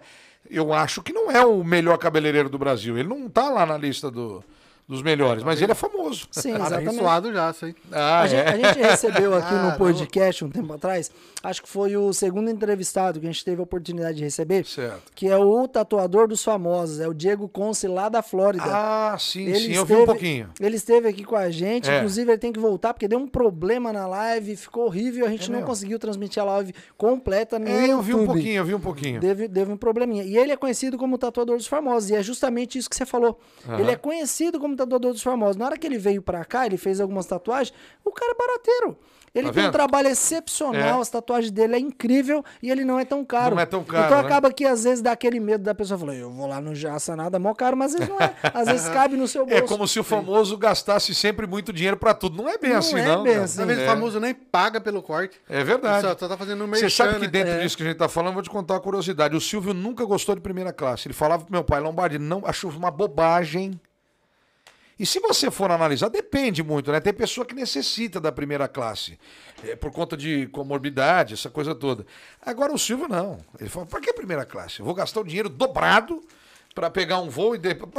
Não. Mas o Silvio vinha para os Estados Unidos, porque ele vem para os Estados Unidos porque ele tem casa aqui, ele tem É, avião, hoje né? ele mora, né? É, ele tem. Não, não, Ele não tem avião vem pra com ele avião vir? particular, não, não, não. não Eu vi um vídeo do, Não, não. do Rodrigão Veronese. Quem sabe vai estar com nós aqui. Ele tirou uma foto com o Silvio, o Silvio de pijamão, cara. Que E pijamão. na fila do sim. aeroporto, né? Isso, é no isso aí. É isso aí, no aeroporto. Caramba. Mas Eu é- tenho um vídeo, vou mandar pra vocês, dele Mas no é muito aeroporto de massa Orlando. isso, é muito massa. Mano, a o que eu- a né? gente fala Claro, sobre claro. essa parada de simplicidade, de ter dinheiro, tal, tal, tal, eu acompanho muito o Kaiser. Não sei se você sabe quem que é o Kaiser, que é um empresário muito foda lá no Brasil. Sim. E que ele tem uma companhia aqui e a história É. dele é incrível. Ele veio pra cá, a mãe dele morava aqui, o pai dele morava aqui, veio quando pequeno, trabalhou na construção civil aqui. Sim, sim. Certo? Voltou pro Brasil e hoje é um dos maiores empresários Eu acompanho um pouco, mas Brasil. eu sei que ele é um cara renomado e de uma história linda. É muito top. E uma das falas dele que eu acho muito interessante é justamente isso que a gente está falando. Ele fala assim: olha, quando o cara ele começa a ganhar dinheiro, ele quer mostrar que ele está ganhando dinheiro. Então o que, que ele faz? Ele compra um carro. É. Aí, depois que ele comprou o carro que ele gostaria, que ele quer chegar com o carro lá, aí ele vai e compra um relógio legal. Aí daqui a pouco ele tá cheio de ouro no corpo. Só que o cara, quando ele tem muito dinheiro, ele não tá nem cheio de dinheiro no, no- de ouro no corpo. O que, que ele tá fazendo? Ele tá andando com um carro no bolso, sem dinheiro nenhum aqui, mostrando, de chinelinho de dedo. E o que, que ele começa a mostrar na mulher dele? Porque ele começa a investir na mulher, não mais nele. É uma... Porque você vai ver a bolsa da mulher, 10 pau, 20 É, pau. É, é Louis Vuitton, Prada. É. E aí você É olha, verdade. o cara tá É. com a camiseta É, toda é. preta, sem muita Exato, estampa. Você, exato. você já chegou nessa, nesse nível? Rapaz. Olha, bolsa eu dei bastante pra minha mulher. Ele escolhe, vai, vai lá na Louis Vuitton lá, pô, quero essa. É. Vai lá, 4, 5 mil Aquela dólares. mulher é muito simples. Vou contar a história pra vocês, engraçada. Rapaz, eu tive que dar uma volta nela pra comprar uma Louis Vuitton lá na Itália. A gente foi pra Itália. Falei, eu vou comprar uma Louis Vuitton, uma Louis Vuitton. Não faça isso, você vai gastar muito. Minha mulher é muito segura. Ela é o homem da casa. Nesse ponto aí. a Jessie. Rapaz, é incrível. A Jess é legal, porque eu tô na frente. Chega a ser até chato. É chato. Eu gosto de gastar um pouquinho. Eu gosto. Quem não gosta? Não, até, até, por, voltando, É, até por questão do celular, né? Exato. Rapaz, ah, o Daniel ficou- sabe. O Daniel sabe Foi- disso. foi- Sabe por quê? Aham. Eu compro o celular com ele e aí a gente vai comprando pra todo mundo lá. Eu tenho que dar uma volta na minha mulher pra dar um celular novo pra ela. Ele É sabe que eu compro é com ele, cara. fala, não, Sério? Você não precisava, não sei o que, não precisa gastar. Exa e você viu que o celular dela, o antigo, dela, intacto, parece que saiu da loja. Pelo amor de Deus. Cuidando de. no- Incrível. Tá que nem a Jess. A Jess eu tô no mercado com o carrinho jogando tudo assim, ó. E aí ela tá atrás pondo tudo de volta nas prateleiras. Ah, é verdade. Ela é assim, ela é assim. Ela é bem desse. jeito. Você não arruma mulher de capa, sabe? Pra cuidar de você também. Porque você tá meio já na idade, irmãozinho. Tudo no tempo de Deus. Oh, boa, hein? Acabou, Foi pai. bem, Johnny. Isso é pra aplaudir. Se, outro, pé, se até hoje eu não casei ainda porque nenhuma me mereceu. Você sabia que a maior desculpa que o ser humano dá é essa, É, né? né? O cara, quando ele é safado sem vergonha, ele põe as coisas na Não, eu responsabilidade de Deus. Eu sou, eu sou uma pessoa boa. Eu tenho, eu tenho certeza. Boa, boa, Tenho boa certeza pra, disso. boa pra ficar longe de mim. Rapaz, não fala isso não. Mas então, Tá. é- é- eu já cheguei, cara. Eu acho que não, não nesse ponto assim, Sim, de, sim. de gastar de forma Horrores. exorbitante. Aham. Mas acho que é por aí mesmo, você tem razão. Mas Essa- é verdade, Esse você- reflexo é, Aqui- aqui, verdadeiro. aqui na América a gente dá uma seguradinha a mais, cara. Não, você não acha? Como assim, Acho- seguradinha? Seguradinha mais pra, pra gastar. Não, é, é, a gente Também que segura. Dá, a gente dá uma Rapaz. É que de- é- depende, sabe o que é que é? Eu não Depende sei. da pessoa. É, é que aqui a- as coisas são mais palpáveis e mais acessíveis que no Brasil. Aquilo que no Brasil é muito mais caro, aqui é mais acessível. Então a gente fica com aquela impressão de que está gastando muito, tal, mas não é. É, é que aquilo que nos, é, é, é, é, nos oferece uma condição de estar contente com aquilo não é tão caro. Mas a questão também, Lombardi, aqui não tem aquele negócio que tem no Brasil que é ostentação. Isso, Entendeu? é verdade. Porque aqui É todo verdade. mundo tem acesso Mas a o poder problema do Brasil é que o pouco do Brasil se torna ostentação. Exato, Porque mas as coisas são tão difíceis lá no Brasil que, por exemplo, o cara anda de Celta, se ele co- compra um Golfe, pra muitas pessoas aquilo virou uma ostentação, mas não é, ele só subiu É, de nível. Sim, mas é que isso eu falo. Então, essa relação que o Johnny está trazendo é muito importante, porque ostentação eu acho que vem muito da alma, da essência. Exatamente. Não é porque, às vezes, é, é, se eu der uma volta com uma Ferrari, é, não quer dizer que eu estou ostentando, dependendo da condição em que eu me coloco. Se o cara tem o dinheiro para ter, essa coisa toda. O problema é quando você pega a Ferrari sem estar com aquela condição É isso que eu ia falar agora. e ainda ficar eh, andando para cima e para baixo para mostrar. Vou mostrar minha Ferrari hoje pro, pro, pro DK, pro Johnny, pro Renan.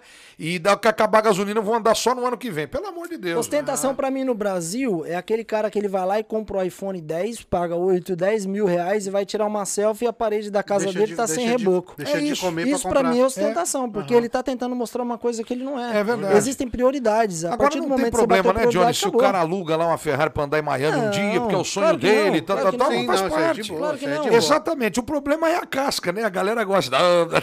Mas faz parte. Mas eu vai não, fazer ve- o eu não vejo problema nenhum nisso. É. Agora, a gente tem que diferenciar o seguinte: a galera que vem pra passear. Por exemplo, quando você falou agora de alugar uma Ferrari lá em Miami pra passear, o cara ele trabalha 10 anos no Brasil pra ele Sim. juntar dinheiro pra ele vir pra Flórida. Perfeito. E ele espera o tempo da filha dele ficar com 16, 17 anos pra ele trazer ela também. É, é, então ele vem é pra verdade. cá, ele trouxe a graninha dele, ele vai lá, aluga um carro bacana, passeia, se diverte. Top. Com Sensacional aquela sensação de liberdade. de e tal, né? liberdade e ele tá aproveitando aquilo. Isso é sensacional. Agora existe também a diferença do cara que ele chegou aqui nos Estados Unidos, porque a gente tá falando de vida americana. A É. gente tá falando de vida de pessoas que vieram pra cá pra viver a realidade americana. É. E aí ele chega pra cá com 5 mil dólares.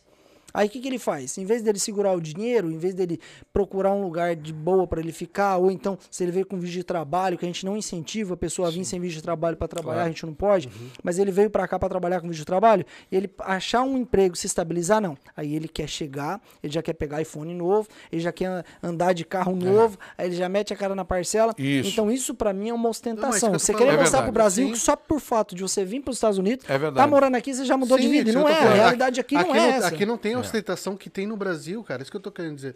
Que, que é importante. Porque aqui você chegar, você comprar um, o teu carro, o teu iPhone, meu, você não vai estar ostentando pra ninguém. Você comprar uma roupa de marca, Ah, porque sim, sim, todo é. mundo tem acesso para É poder verdade. comprar isso. Eu Então, acredito Todos os na- povos, todas Exato. Eu as acredito raças, na etnias, desa- é verdade. desaceleração. Como assim? É com- eu, eu gosto de, assimilar muita coisa, acho que você já percebeu. O cara que chega nos Estados Unidos é aquele cara que ele tá parado no farol vermelho e que o cara encostou do lado dele começa a acelerar. Vum, vum. Ele acabou de chegar aqui. Então, na hora que o farol abre, ele sai desesperado. Só que chega um estágio na sua vida que você chegou aqui, aí você começa a perceber que você tá gastando mais que você ganha, aí você desacelera. É, também. Você tá entendendo? O reflexo é cruel O reflexo- aqui. Porque É você tem que verdade. tomar cuidado porque o tombo aqui é grande. É, é. A, a pessoa tá devendo no Brasil, vem pra cá. Aí é a oportunidade dela pagar as melhorar. Uhum. contas dela, se normalizar no Brasil, Vai fazer, fazer um mais pé de meio. aqui. Chega aqui, se ela fazer conta, a conta dela aqui é em dólar. Ela É. vai pra onde depois pra pagar a conta Não em dólar se não der certo? é verdade. Então tem essa E questão aí, onde, também. a- aí a retomada fica mais difícil, mais, Mais árdua, difícil. né? É verdade. Mais difícil. Você acha que a vida para um cara que vive de comunicação, para uma pessoa que vive aqui desse trabalho, é mais difícil para um brasileiro que chegou aqui e está trabalhando numa construção, numa companhia? Como Muito funciona? mais difícil. O que, que você coloca de ponto de, de mais dificuldade? Financeiramente? Sim. Fi- Financeiramente, porque a construção aqui é, é o que dá dinheiro. Exato. A house cleaner Sim. aqui é o que dá dinheiro. Não adianta dizer que não, é assim.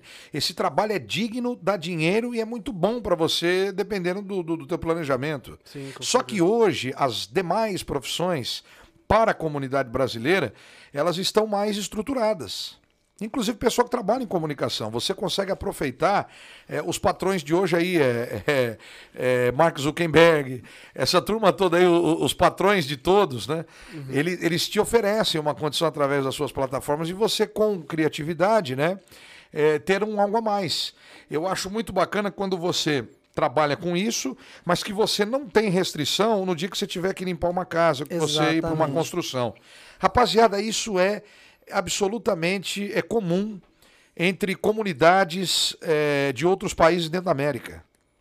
Quando a gente ouve falar eh, de um brasileiro que se formou eh, em isso, aquilo, e está trabalhando na construção, isso não é demérito algum. Não. Aqui na América, é- é- aliás, eu acho, eu acho que a pessoa que passa por essa etapa e consegue fazer isso eh, com assim uma, uma, uma absoluta excelência. tranquilidade, a pessoa está preparada Exatamente. né, para encontrar um novo caminho, inclusive porque tem essa é aquela questão de você tratar eh, as pessoas por igual. Isso é fantástico. Por quê? Às vezes há um- uma trava de que você, por ter sido formado e tal, tal, tal, você não pode. Não, não é nada disso. Aqui nos Estados Unidos, esse trabalho de mão de obra, ah, o da construção, ele te dá o mesmo espaço em termos de impostos que você paga e tudo mais, do que um médico formado em Harvard. Nós estamos hoje nos maiores centros tecnológicos do mundo, MIT.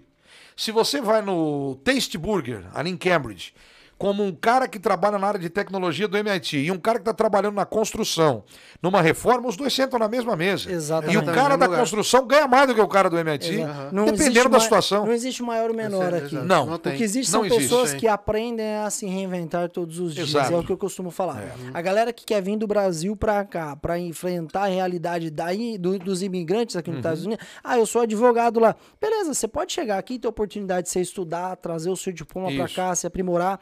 Só que é step by step. Até Sem você dúvida. chegar lá, você vai ter que se isso reinventar. aí. Você vai ter que trabalhar na construção, você vai ter que trabalhar em algum outro lugar. Perfeito. Você vai ter que se reinventar de alguma forma. E outra, existem duas coisas também que eu acho muito importante E é um grande falar. aprendizado isso, hein, John? Muito, muito. é? Você pode se reinventar e se descobrir. E através de, poxa, ó, eu nunca imaginei fazer isso na minha vida. Eu nunca É imaginei verdade. fazer um podcast na minha vida. Tanto é que a ideia do podcast não surgiu de- do Jonathan, surgiu do DK. É. O DK me ligou, me ligar não, me mandou mensagem, não foi um dia desse? eu te mandei mandou mensagem. mensagem, Joe, você tá aí tranquilo? Posso ir lá? Eu falei, pode. Ai, que legal. Ele me ligou, conversou comigo e hoje a gente tá aqui, a gente se reinventou, a gente se E a- descobriu. depois a Não, primeira, e ele- a primeira pessoa falou- que eu fiz contato foi você depois. É, ele falou pra mim, eu fiquei muito contente. Falei, rapaz, que legal, ô, ô- ô, Daniel. Esse caminho e tal, a gente trocou algumas ideias ali. Eu falei, cara, que bacana. Porque até quando até a gente chegar nas artes, eu mandei arte pra você, os Lombardi, o que, que tu acha? É. Aí você deu sua opinião e tal. Então, eu falei assim, bom, Que tem que legal. conversar com alguém profissional da área. Então, eu tinha, graças a Deus, eu tive você ali como um suporte pra poder dar um, um Imagina, retorno. cara. um auxílio, Eu, e eu a- espero Um auxílio, ter contribuído que é um pouquinho, mas nem foi, pelo amor de Deus, Que imagina. isso, não. Lombardi, se fosse pra você chegar aqui trabalhando numa construção da vida, imagina assim, eu quero colocar para as pessoas entenderem aqui que, cara, você é o Lombardi, você tem sua história, seu histórico muito top. Mas se fosse pra você chegar aqui, trabalha numa construção da vida, começar a vida do zero, zerar e começar de novo, você faria isso? Até Eu- estímulo para outras pessoas que estão assistindo que nem sabem se você fez isso. Como que foi para você? Você fez? Você faria de novo? Explica um pouquinho Eu vim gente. cá pra isso. Só que eu não trabalhei na construção, porque eu cheguei na, na Flórida, eu trabalhei dirigindo, fazendo transfer. Uau. É. E, e aí, veja.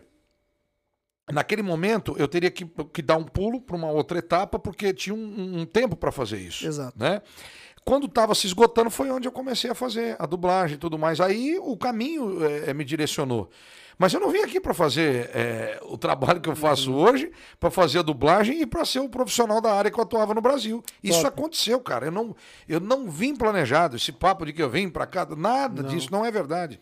Eh, às vezes, infelizmente, as pessoas falam isso e evitam com que muitos enxerguem uma realidade que é boa. Exatamente. Se você passa o lado verdadeiro da situação. Exatamente. Porque você Flórida aprende, tem muito né? disso, Você infelizmente. aprende muito. Aprende demais. Aprende demais então, isso. veja, eu vim para isso. Só na construção que não deu, ainda bem pro construtor, porque eu não sei se eu ia dar certo. Né? Aí na Flórida, Mas lá- alguma coisa a gente ia aprender, né, Johnny? Aí na Flórida você ingressou na nossa rádio.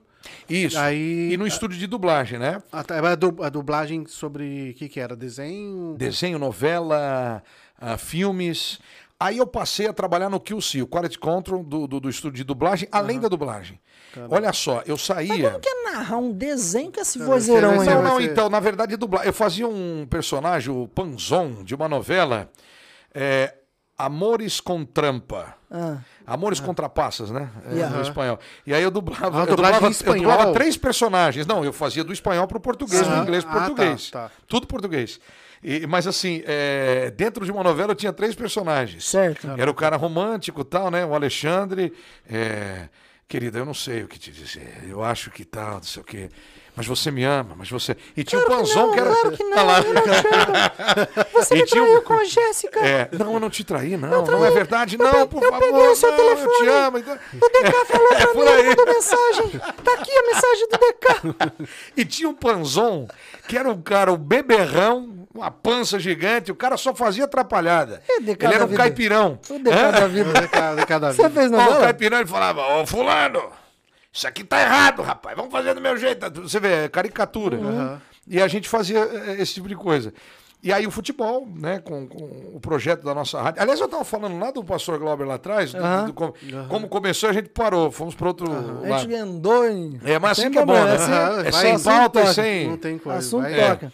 Eu só espero que as pessoas se confundam lá no meio da conversa. cê- e você sabe, e sabe que é legal? Que existem pessoas que estão nos assistindo pelo YouTube, no Twitch TV e no Facebook. Aham. E, cara, e a galera começa a assistir do início ao fim. Que bacana. que E eles bacana. começam a comentar sobre isso que a gente tá falando Ah. e no chat acaba virando outras conversas Sim, também. sim, sim. Porque eles é, estão é. nos ouvindo, prestando atenção e estão conversando no chat. Eu acho sensacional o Legal, ao vivo. é. O ao vivo é, É, é. sensacional. É, aquilo que você fantástico, falou de você ter o dom de trocar uma ideia, aprimorar, entrar em outros assuntos, sair do assunto, entrar Sim. em outro. É maravilhoso. É maravilhoso isso. Isso é muito bom. Pra você, é você já tá informal, em, né? pra você, você já tá Não, em casa, já tá né? já, tá o acostumado. microfone, o, Já tá o retorno. tá acostumado. O cara dorme com o microfone, não com o travesseiro, né? cara? Nossa, tá doido. Aí, olha só, é, o- quando eu cheguei aqui, você perguntou quem foi a pessoa, e eu ia falar exatamente isso. O Dom Roberto, hoje ele é assessor de imprensa da Portuguesa, ele veio para cá num projeto, para iniciar o projeto da nossa rádio, eu não sabia. Quando eu cheguei Top. aqui, depois de um mês, ele ficou sabendo que eu estava em Orlando, encontrou é, com uma pessoa que deu meu telefone para ele, com quem eu já tinha conversado nesse mês que eu já estava morando aqui, em 2015. Aí um certo dia eu lembro, como se fosse hoje, o Dom me ligou, Lomba, você tá aqui na América e tal. Eu falei, tô aqui, Dom, rapaz, que coisa. Fazia tempo que eu não falava com ele. Olha, eu tô no projeto da nossa rádio, assim, assim, assado, vamos cobrir os strikers e tal.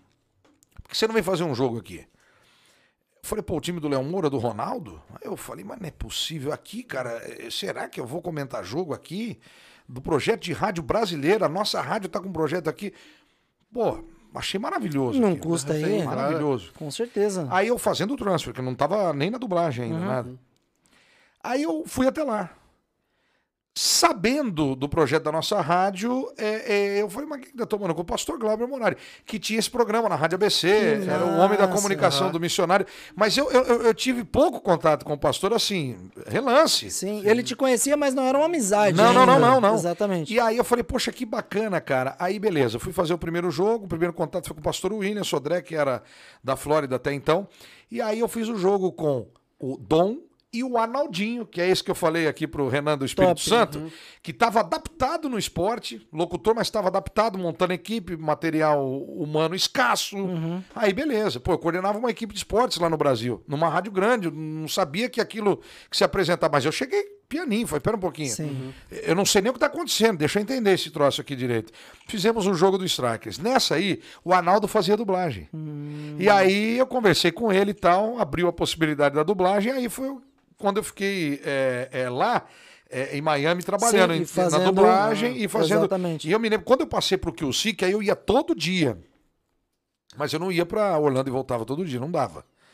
Eu morava em Orlando e aí. é, Quanto tempo de Orlando pra Flórida ali? Quatro, né? Quatro Três horas. horas, e meia, Daqui quatro. Nova então- York, mais ou é, menos. é, é, exatamente. Nossa, eu time. costumo a comparar exatamente com esse, com esse trecho. Impossível fazer Todo dia. todo dia ir de volta. Ainda mais naquela turnpike lá, rapaz, que dá um sono danado. Aquela pista plana. tá- Parece Não que dá. você tá andando, não sai. Não é cabe, que nem você andar lugar, de né? avião. É, exatamente. Cara, é a mesma coisa. É um berço, né? Você Você quer andar de dorme. avião e ficar com a raiva, é você sentar fora da janela. Porque na janela você vê nuvem, você vê negócios. É. Agora você tá ali no meio do avião, parece que você não saiu do lugar. É horrível. Eu não gosto de ficar no corredor. É. Mais ou menos isso, mas não te cortando, tá Não, não, tá lá. legal. Aí o que aconteceu? Eu, eu, eu passei pro QC, porque ia melhorar o meu salário e tal, e fazendo os jogos é, na nossa rádio. Uhum. Mas é, quando eu fui eh, trabalhar no QC em Miami, é, que eu ia ter que ficar todo dia, eu pegava um voo de segunda-feira, é, de manhã, bem cedo, o primeiro voo. Eu chegava no aeroporto 5h25 em Orlando, era um voo da American Airlines, uma tarifa muito boa, inclusive. E aí eu descia lá é, em Miami, seis e meia. Não, Dá embarcava, e embarcava às 5 e 45, 10 para 6. Uhum. Uma hora e pouco, quase sete horas eu estava lá. E eu esperava até quase nove o Arnaldinho me pegar no aeroporto, cara. Eu descansava lá, chegava no aeroporto, a gente ia para lá. Aí eu fazia a nossa rádio e tal.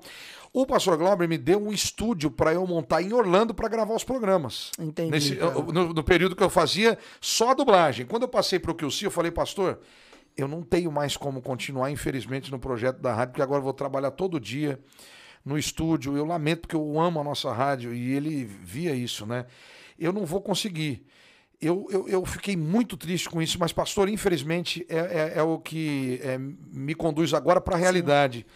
Mas eu quero um dia poder, falou, calma, aquela paciência dele, né? O homem de Deus, ele falou, Lombardi. É bom demais você falar com uma pessoa que tá com o step acima, né? Exatamente, né? É e, e que coloca bom. Deus no controle, né? Calma. Ele sempre tem uma direção. Eu falei, não, pastor, Sempre eu tô caminho. calma, eu só tô triste porque eu não vou poder continuar fazendo o que a gente faz. E eu vejo que vai ser o fim, né? Mas ele falou, não, por que o fim, irmão? calma, vamos adaptar um modelo. Aí, boletins diários. Certo. Que eu trabalhava no estúdio. Eu me lembro que na hora que eu, eu tinha o café, eu ia lá fora, gravava o boletim, eu fazia quatro boletins. Estava entrando na programação mais do que entrava com o programa de manhã. Caramba, pá, pá, pá, é pá, pá, pá. É, e voltava aqui o Si, dublagem. Aí eu fiquei um tempo fazendo isso. O pastor não me tirou da rádio. Em nenhum momento eu saí da nossa rádio. Um determinado dia eu já estava conversando com a minha esposa. Cara, me lembro como se fosse hoje. E isso eu nunca mais vou esquecer. Ah, eu voltava para casa na quinta, às vezes, quando eu pegava folga de sexta, ou então na sexta-feira, e ficava até segunda de manhã para valorizar esses três dias Sim. com a minha família. Nós nunca ficamos distantes. Assim, é, e aí eu me lembro que um dia eu fui com o Jean e a esposa dele lá para Orlando, porque eles foram para minha casa, para ir no parque e tal.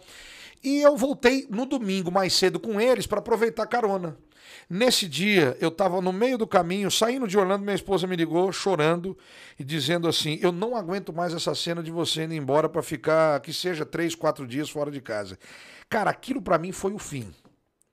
Eu falei, eu não sei como, mas eu não vou poder continuar assim por conta da minha família.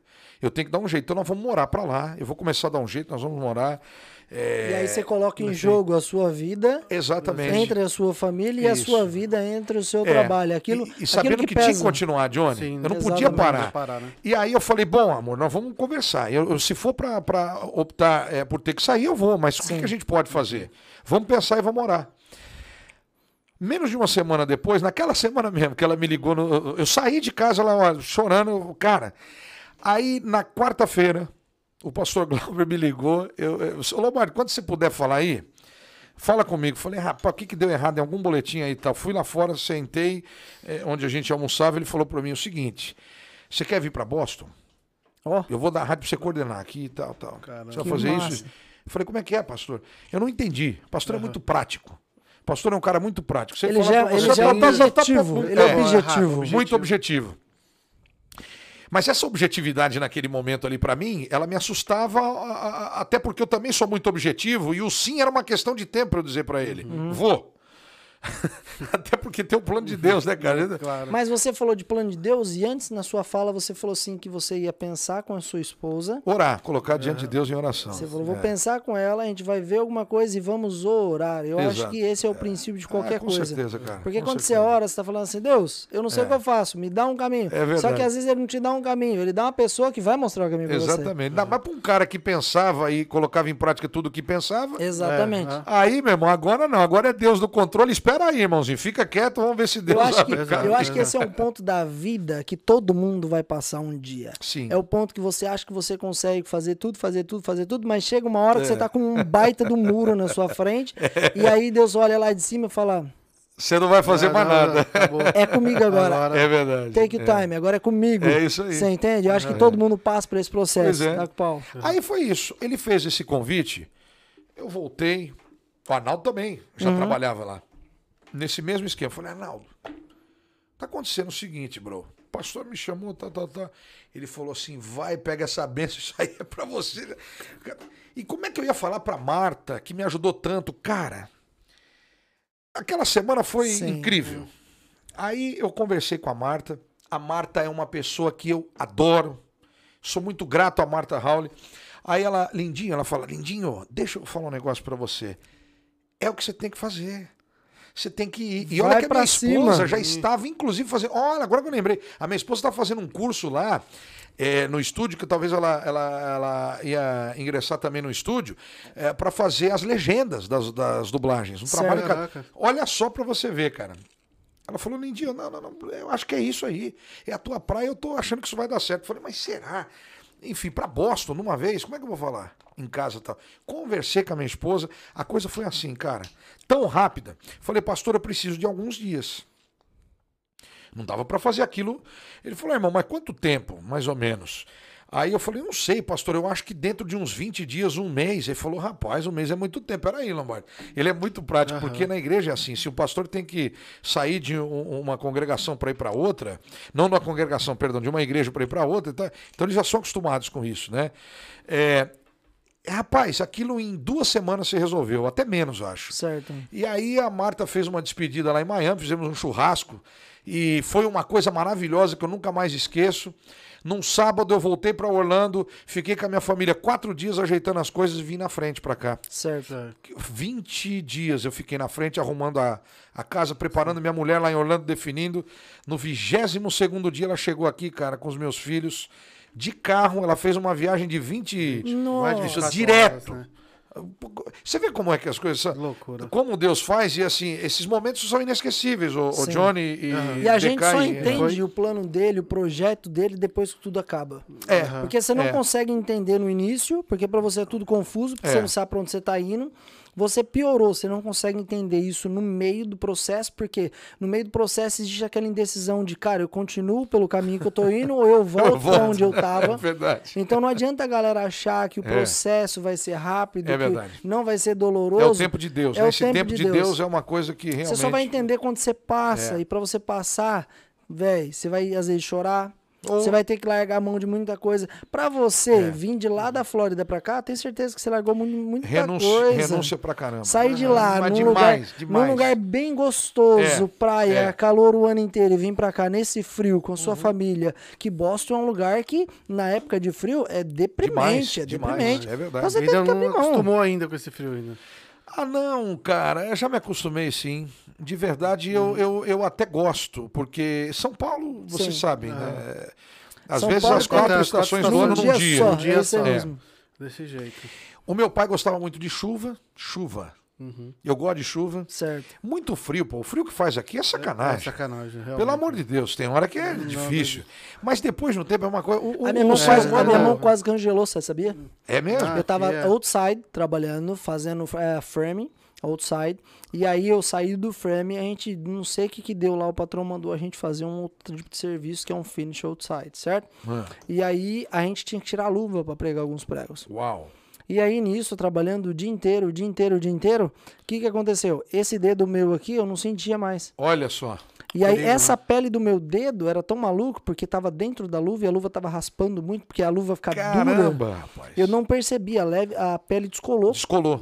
Descolou meio que do osso, sei lá o que, que Acontece aconteceu. muito. E é. aí quando eu fechava a mão, aí eu abria, essa pele continuava aqui no dedo. Aqui, ó. Uau, o que, que é isso? Então a galera que tá no Brasil, às vezes eles, ah, é frio lá, mas cara, Não, não, não, frio não é, não. não é Não, frio. não faz ideia. Às vezes É. até, até comento, meu, você tá dentro do carro, você sai pra andar, dá 20 passos pra entrar no mercado, tua roupa já tá gelada. É verdade. É, surreal o negócio. Você morou, você morou em Taquaritinga, cara. Você acostuma com o frio aqui? Não, não Ou dá. você não gosta? Não, cara, eu não gosto do, do frio. É, realmente né? Não gosto. Mas eu então acho eu não ligo. Eu Eu, eu é, sinceramente. muito quente. Mas existe uma vantagem. Você tem uma vantagem. Hum. Não sei se chama você de você, você de senhor. Claro, pelo É, amor de acho Deus. que já, já foi. É difícil eu Não, chamar alguém é. assim de você no começo, mas eu peguei. Não, bom. tranquilo. Mas existe o frio para pessoa que trabalha na construção outside.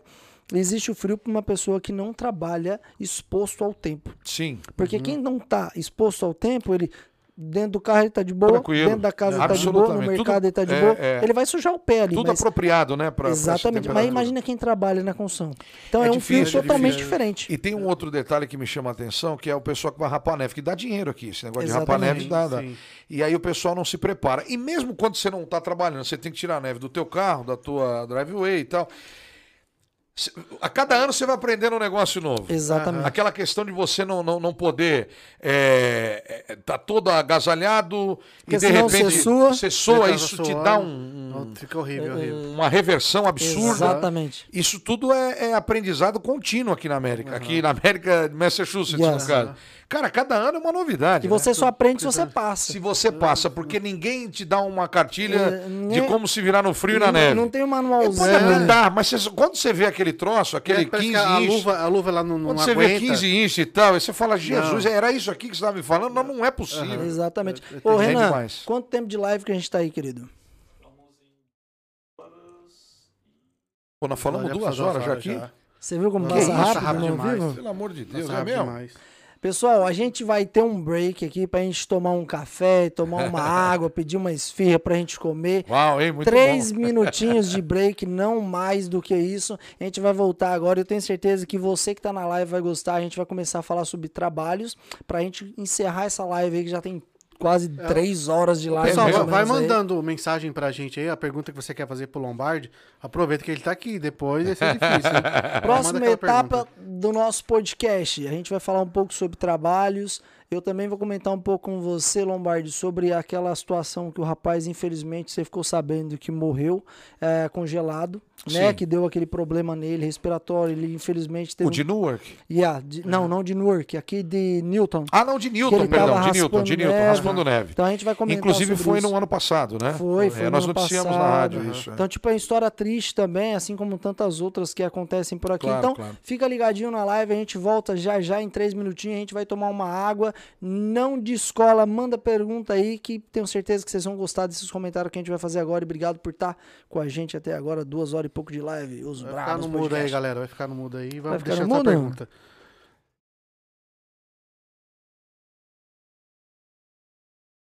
Uma boa dupla, viu? É o gordo e magro, né? Não, não, não, mas a naturalidade. É legal. Muito bom.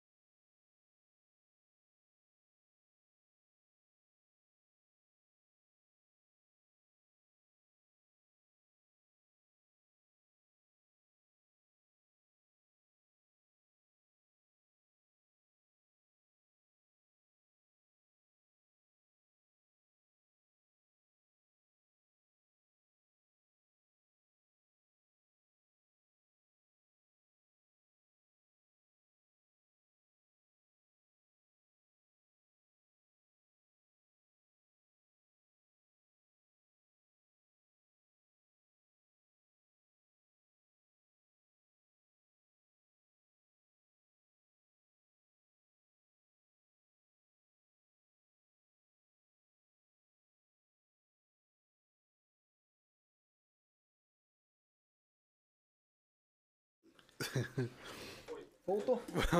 Voltamos aí, galera. Esse Lombardi é uma figura. Pô, o Renan já colocou a gente de volta aqui. Já não deu nem pra comer uma colocou. esfirra, ô, Renan. Não deu nem pra comer. Ah, não deu tempo, rapaz. É que eu como umas 20, né? Cada pausa. O Lombardi já tomou tanto energético que vou- já, daqui a pouco tá que nem o Tasmania. É, o coração vai bater dos dois lados. Eu tava lembrando pra vocês aqui um jogo que eu fui fazer da portuguesa. Eu varei a noite jogando videogame com meus filhos, amigos lá do canal. Tinha festa do canal em Ribeirão Pires, churrasco e jogo da portuguesa. Pô, comentar jogo da portuguesa depois de uma noite. Em né? claro É, exatamente, que você passa em claro jogando. Eu tomei 10 desse negócio aqui. Acabou um jogo da portuguesa que eu falei agora. Esse o é, Tasmania. fecha o microfone e cai o comentarista. Tá parecendo coruja aqui. Mas, rapaz, o coração bateu dos dois lados aquele dia lá. Imagino. Pessoal, eu nós- gosto desse tal de energético, viu? eu gosto É. do Monster. A Eu, gente ta- já eu adoro. amo Aliás, Monster. rapaz. O, o Johnny, Hum. esse negócio do Monster, cara. Quando começa todo dia, eu tô assim. Já aprendeu a gostar aqui, né? Aprendi a gostar aqui. Aprendi a gostar aqui. Eu, to- eu- eu tomo Monsters e compro nesses mercados brasileiros. Não vou fazer propaganda agora. É, em qualquer um. Aquela pururuca apimentada vermelha. Pô, faça essa combinação e depois Acabou. você me fala. Você já Acabou. tomou lá no Dunkin' Donuts aquele energético que eles fazem com morango? É Ener- também Energy vejo- Drink Energy-. Energy yes. Strawberry. É muito top. É bom, Eu é bom. gosto. Mas eu, eu prefiro o Diretão? energético mesmo, direto. Diretão. É verdade. Pessoal, a gente voltou aqui, como prometido, a gente vai falar sobre profissões. E a primeira pergunta que eu quero falar pra você, Lombardi, foi É. aquilo que a gente tava conversando no intervalo aqui. Uhum. Mano, o que que diferencia aí um narrador de um comentarista? O que Legal. que você me fala sobre isso aí? Eu vou ter o prazer de falar sobre isso, porque assim, eu estava conversando com o Daniel em off. Eu sempre fui da escola de que é, o comentarista comenta, o narrador narra e o repórter reporta. O Osmar Santos falava muito sobre isso para você identificar o melhor de cada um dos profissionais. Antigamente era assim no rádio esportivo. O plantonista informa, o narrador narra, o comentarista comenta. E a minha veia sempre foi de opinião. Eu ganhei até alguns prêmios eh, dando opinião, que era o meu forte, de análise de jogo. Comentarista, conceito do jogo, intervalo, análise eh, durante os dois tempos, eh, opinião. Análise técnica. Análise técnica, tática, positivo exatamente. negativo, aham. E é um trabalho completamente de encaixe com o narrador. O narrador ele descreve o jogo. É diferente. É o que passa a emoção, a narração do gol. E eu levava muito a sério essa questão eh, de opinar. O opinionismo era a minha vida, tanto durante a semana na TV, toda segunda-feira no debate, quanto no rádio, que eu fazia todo Exatamente. dia no- no- nos programas esportivos. E eu era aquele cara assim que quando via um cara fazer três funções dentro do departamento, já ficava incomodado. Porque assim, pô, esse negócio de contenção de despesa, que o plantonista tem que reportar e tal, já tinha virado Sim. uma tendência. Sim. Nunca gostei disso, é por filosofia, mas entendia que isso estava acontecendo. Agora eu nunca imaginei que eu fosse narrar. Apesar de ter convivido com grandes narradores. Até então você era comentarista, era Comentarista diferente de deles. narrador. né? Como- e como foi esse negócio aí de, ó, virar um narrador? Então, aí é que tá. Mais uma vez entra a nossa rádio e o pastor Glauber. Eu tinha narrado esporadicamente alguns jogos. Inclusive, o primeiro jogo que eu narrei foi. Beleza? Pode ir. Não, eu tô só Ah, tá, ajeitando per- aqui. perdão, perdão. Tá que pau. O, o primeiro jogo que eu narrei foi pra TV. Narração de TV é muito mais devagar. Porque o cara tá assistindo, você não precisa ficar descrevendo todo o lance. Recorre, domina, bate lateral e tal, tal, tal. Você não descreve tudo. Ah. Sim. o cara tá vendo, você vai com uma narração bem mais calma, bem mais lenta, né? Eu, já, eu tive um start aqui de fazer uma brincadeira com você depois. Aham. De eu e DK jogando um jogo e você inventa nosso nome aí e fala que o Ah, DK é? vai fazer E um depois gol. eu quero ver se você tem alguma narração pra nossa sua. Tenho, aí, Pra você tenho. mostrar pra gente aí como Tenho, como tenho é. sim, vou, vou Tá- sim. tá com o pau. É, a gente, inclusive aqui a gente é, é a voz oficial do Revolution, né? Do New England Revolution. já, a rádio isso. já desde o início. E eu passei a ser narrador dos Jogos do Revolution. Que foi massa, aí, foi que aí que massa. começou. Ah. Então veja só. Ah, chegando aqui no departamento esportivo, eu apresentava o programa, é, trazia as notícias, não como narrador, tá? Até o Arnaldinho estava narrando e tal. Conforme o tempo foi passando, o pastor, cara, por que, que você não narra? Do nada. Eu tinha feito narrações esporádicas, uma delas no Paraguai, num jogo da Libertadores entre Santo André e Cerro Portenho. E uma outra narração que eu fiz esporadicamente. E eu nunca fui narrador. E eu gostava de ser comentarista, era a minha paixão. Eu amava. E aí, cara, quando eu cheguei aqui, caiu no colo essa questão da narração. nessa oportunidade da nossa rádio e tal. Falei, pô, mas a gente é, procura fazer tudo com excelência. Falei, não sei se eu tenho, apesar de trabalhar e militar muitos anos na, na, na área esportiva, no jornalismo, pô, trabalhei com grandes narradores, cara. Eu já fiz jogo com Vanderlei Ribeiro, da Rádio Globo, eu trabalhei com Ricardo Melo, Reinaldo Porto. É, caras assim, fantásticos, repórteres dos mais famosos. Aí eu falei, pô, como é que eu vou narrar aqui? O constrangimento vai bater, pô. Porque, querendo ou não, é uma função diferente, não? Totalmente, totalmente Porque diferente. A narrador é uma análise é uma coisa, coisa, é. o narrador é o cara que dá a, a fluência, vida pro narra, descreve o jogo. Bom, é, é, como tudo o, que aconteceu aqui foi desígnio de Deus, eu falei, cara, tá no colo e eu vou fazer. Vou treinar esse negócio. Peguei e me concentrei naquilo que eu aprendi trabalhando ao lado de grandes narradores, você tem a noção. E vamos lá. E eu comecei, cara. Comecei. ah, com a MLS, porque a rádio é voz oficial do Revolution, já tem um contrato de anos, e eu passei uma temporada para narrar. E esse negócio, cara, depois que eu abri o meu microfone para narrar a primeira vez, acabou, irmão. Acabou. Deu certo? Tipo assim, é, esse é pra mim, Eu esse é acho pra que mim. deu. O pessoal que trabalha comigo fala, pô, não acredito. A minha esposa, que era fã do meu trabalho como comentarista, fala, não sabia. não Você sabia que narrar. Falei, pô, que legal. Eu não sei, eu tô, eu tô aprendendo Mas o ainda. narrador, ele é muito mais difícil a profissão do narrador do que o comentarista. Porque o É comentarista. mais difícil. Porque o comentarista O- é, isso que eu tô fazendo, né? bola. É, o, o comentarista entender. eu tô É. aqui trocando uma Todas ideia, eu vou dar minha opinião. Todas são, porque se o comentarista for um cara alienado, ele tá perdido também. Sim. Exato. É, o comentarista ele se expõe até mais que o narrador, se expõe. Aham. Mas narração de jogo é outra É, o história. comentador o tapa a cara, né? É, exatamente. É, é o cara que forma opinião.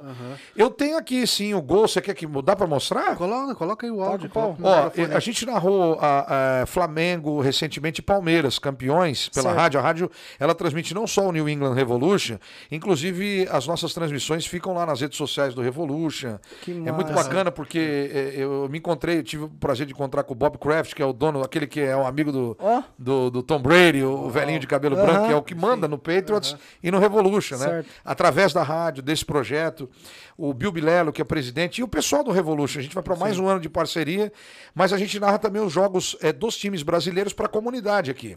Então a gente sorteia prêmios na nossa transmissão esportiva, na jornada esportiva da rádio, que é aquela pegada de rádio AM do Vocês Brasil. na- sim, narram, sim. tipo, Campeonato Carioca, Campeonato Tudo, Paulista, Campeonato Carioca, Everton? Paulista, Copa do Brasil, é, os, os campeonatos no Brasil que a gente tem direito como rádio, não tem problema, né? A gente só não faz a Libertadores, porque não tem o direito Sim. de transmitir, e, e o Mundial de Clubes a gente chegou a transmitir. Que massa, É. que massa.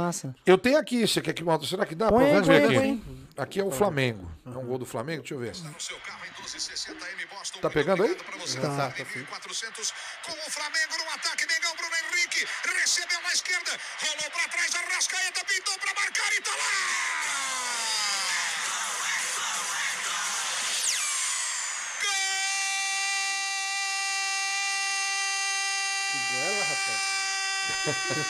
Flamenguista? Ele nem sabe pra que ele tá. Aquele torcedor. Flamenguista agora na live ele era todo feliz. Vai, Corinthians! Vai, Palmeiras! Não sou corintiano, não. Tô nem ligando pra esse não!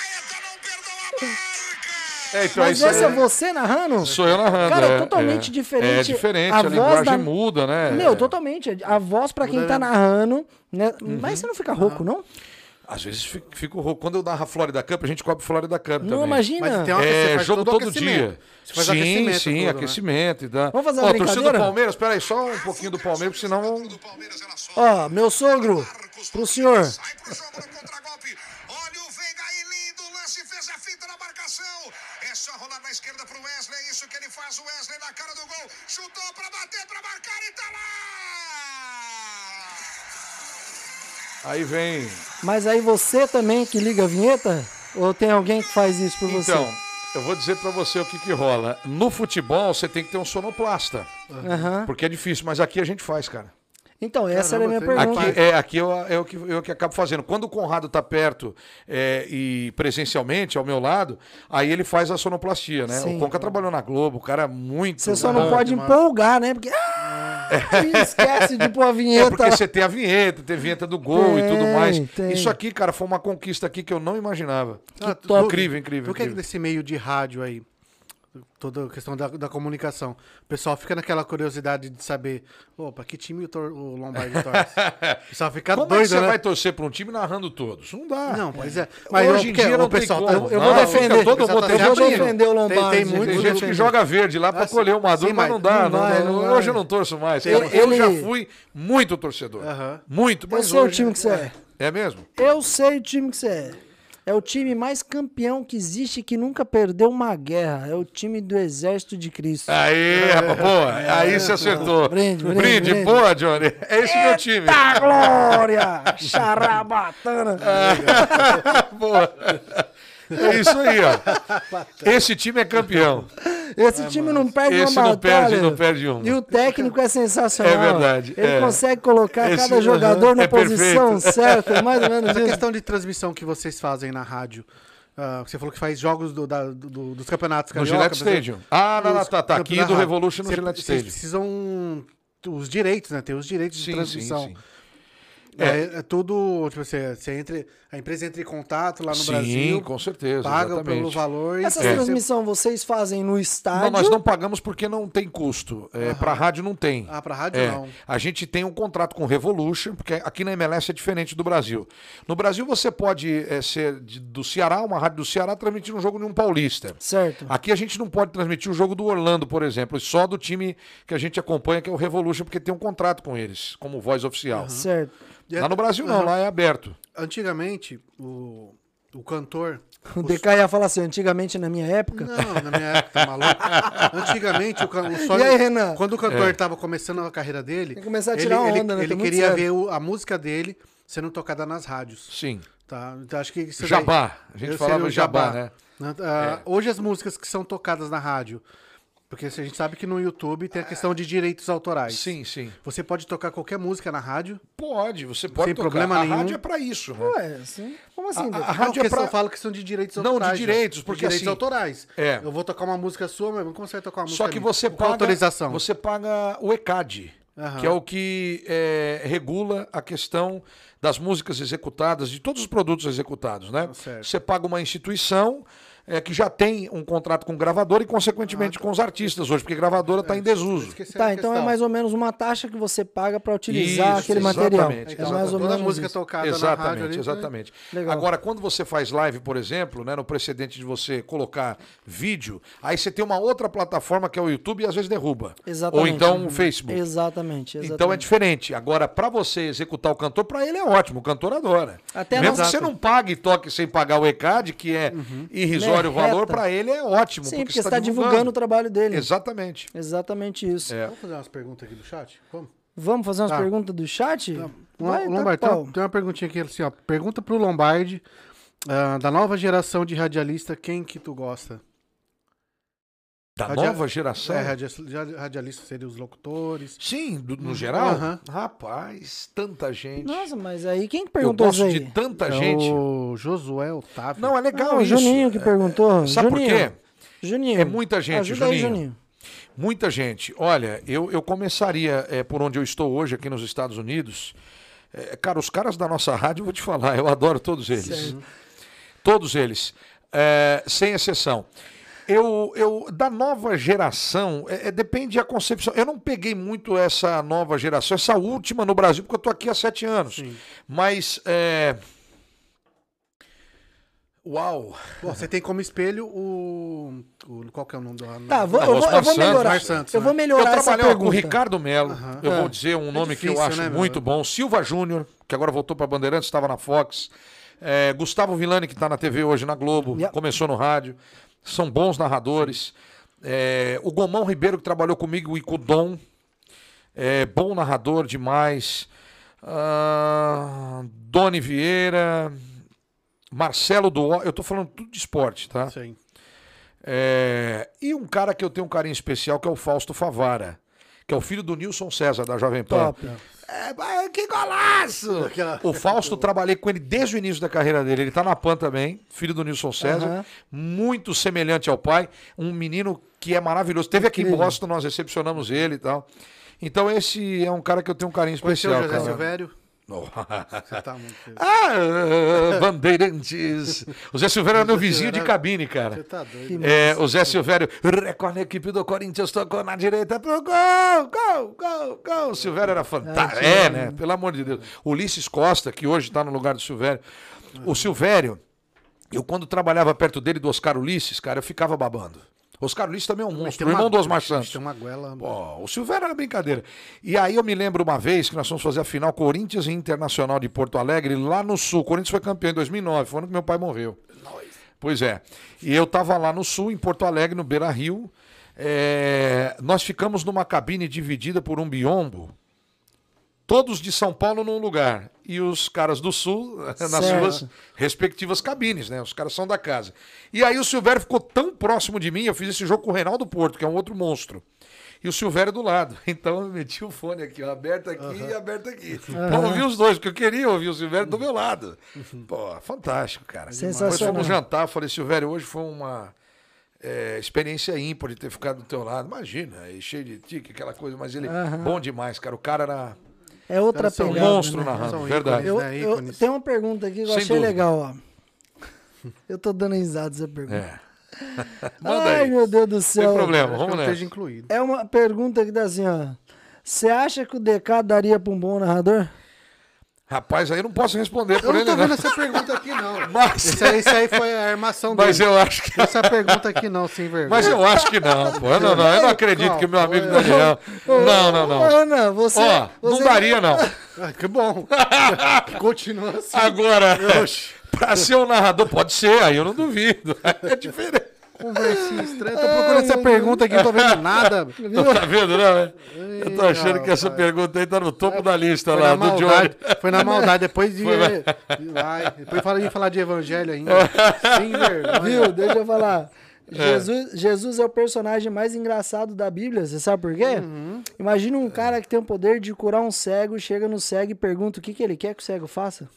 Jesus não era engraçado? Sim, com certeza. Jesus era engraçado. Eu sei disso. Às vezes as É pessoas verdade, é assimilam verdade, Jesus é, como é. um cara, não, você é. Sisudo e tal, É, né? Não, chega. Imagina Era você. muito simples ele, né? Muito inclusive. simples. A Bíblia diz. né? Mano, Jesus era tão engraçado que ele perguntava pro cego se o cego. O que, que o cego queria? É. O que, que o cego vai querer? Um quê? Um cachorro, um cachorro guia? Talvez ele tá com fome. Aí imagina você na época de. Jesus. Você vê o Não, cara. isso aí é o gordo. Isso é, isso é, É. pra nós, ô, Daniel. Mas você vê que o gordo Quer ele dizer, só gordo pensa pra nós, não, pra mim. Você não, Não é tem gordo. coisa melhor, cara. O quê? É, você não é gordo, não. Gordo eu falo por mim aqui. coisa O Daniel melhor. ainda é. Não, tô redondinho. tô Tá redondinho, mesmo? tô- Tá parecendo aqueles botijão de. Não, já, já, já tava mais. Hoje eu tô, É. tô melhorzinho. Dá uma melhorada. é pra gente começar a entrar no, no, no- no traje final aqui da nossa Sim, nosso bate-papo, que isso não é uma entrevista, é um bom. bate-papo. Muito gostoso, cara. Tô em casa, tô à vontade. tô, é.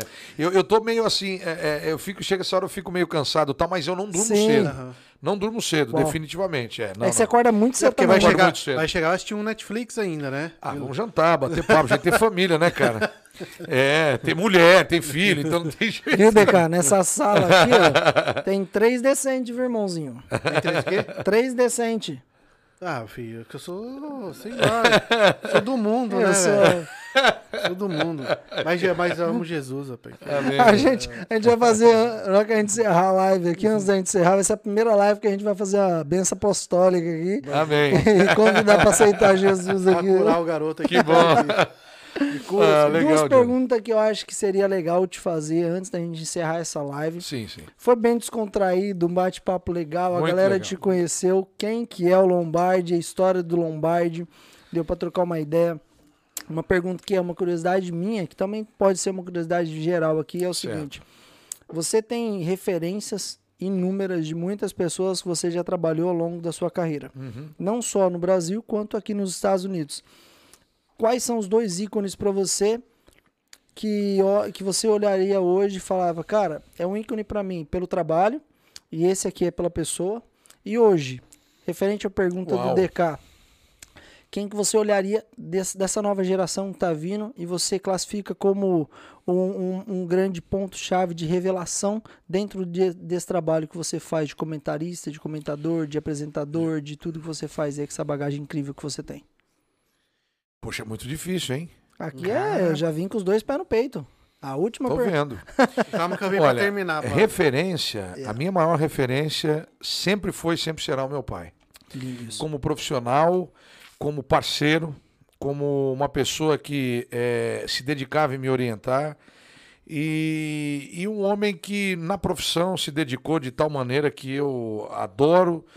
É, quando hoje a gente comenta e, e conversa sobre a relação de semelhança que eu tenho com meu pai, nos trejeitos, no jeito de falar, de agir, de andar, a minha mulher fala: é impressionante como você está igual ao seu pai. Só fui notar isso aqui nos Estados Unidos. O jeito de se comunicar, de falar, de, de bater papo, de, de andar, de mexer é, com os braços, com as mãos, enfim. É, muito parecido e eu, eu, eu sou muito eh, feliz por isso, tenho muito orgulho disso. Meu pai realmente foi eh, a minha maior inspiração, sempre vai ser. Eu, eu, eu digo isso assim, com absoluta certeza, que a condição dele, o, o posicionamento dele no pódio nunca vai ser alterado. Top. Ele já não está mais aqui há anos 11, desde 2009. Mas eu lembro como se fosse hoje, como se ele tivesse aqui. Sem meu pai, eu nada seria, eu nada faria. Desde que eu tinha 5, 6 anos, ele eh, mexia. Eh, eu não sei como é que chama aquilo. Era uma sonorização que ele fazia na mesa, porque tinha muito disso no rádio, né? O som ao vivo. Ah, era um, Como se fosse um instrumento. É, é, então, mas não era um instrumento, era, era, era como se fosse uma peça é, com uns caninhos que emitiam som, e ele batia com qual um, um ferro, trim, trim, sabe? E ele, a hora certa, repita. E eu ia lá e repetia a hora certa. Tudo começou assim. Que massa. Até o que eu acabei de mostrar para vocês, narração, e o, que eu faço hoje. Então a minha maior referência sempre foi, sempre vai ser o meu pai. Top. Eu, eu, eu, eu não consigo, assim, eh, dividir essa questão de referência, até porque depois do meu pai, como referência, eu tenho muitas, cara. E, e não é mentira, isso não é papo clichê, demodê. Eu tenho muitas, mas muitas referências. Sempre fui um cara que ouvi mais eh, do que propriamente falei, para poder absorver isso dessas pessoas com quem eu convivi. Que massa. E, e eu aprendi muito de muita gente, mas demais. É, em rádio, eu citaria aqui oito, nove ou dez. Eu trabalhei com o Chico Paz de Barros, cara, que foi meu diretor. O cara que lançou Eli Correia no rádio, Osmar Que Santos no rádio, dono do padrão Globo de rádio. Eu fui coordenador dele, bicho. Pô, eu falo isso com o maior prazer. A nossa rádio que faz pra mim aqui, através do grupo, dos meus companheiros, todos vocês, um beijo no coração de cada um. E do pastor Glauber, que, Que abre essa Esse é, leque de oportunidade para tantas pessoas. para todo né? mundo. Ele abre essa É. oportunidade, É mas de aquilo- uma maneira plena. É aquilo que você falou, que a nossa rádio, por mais que ele é um pastor, ele abre um leque de oportunidades para geral. Ah, tá sem ali. dúvida, sem dúvida. Porque ele é um Dentro- visionário, é, ele é um cara é que muito é, é muito competente, né? Então, assim, cara, é- é- veja, Johnny é, DK, é, é uma pergunta muito relativa.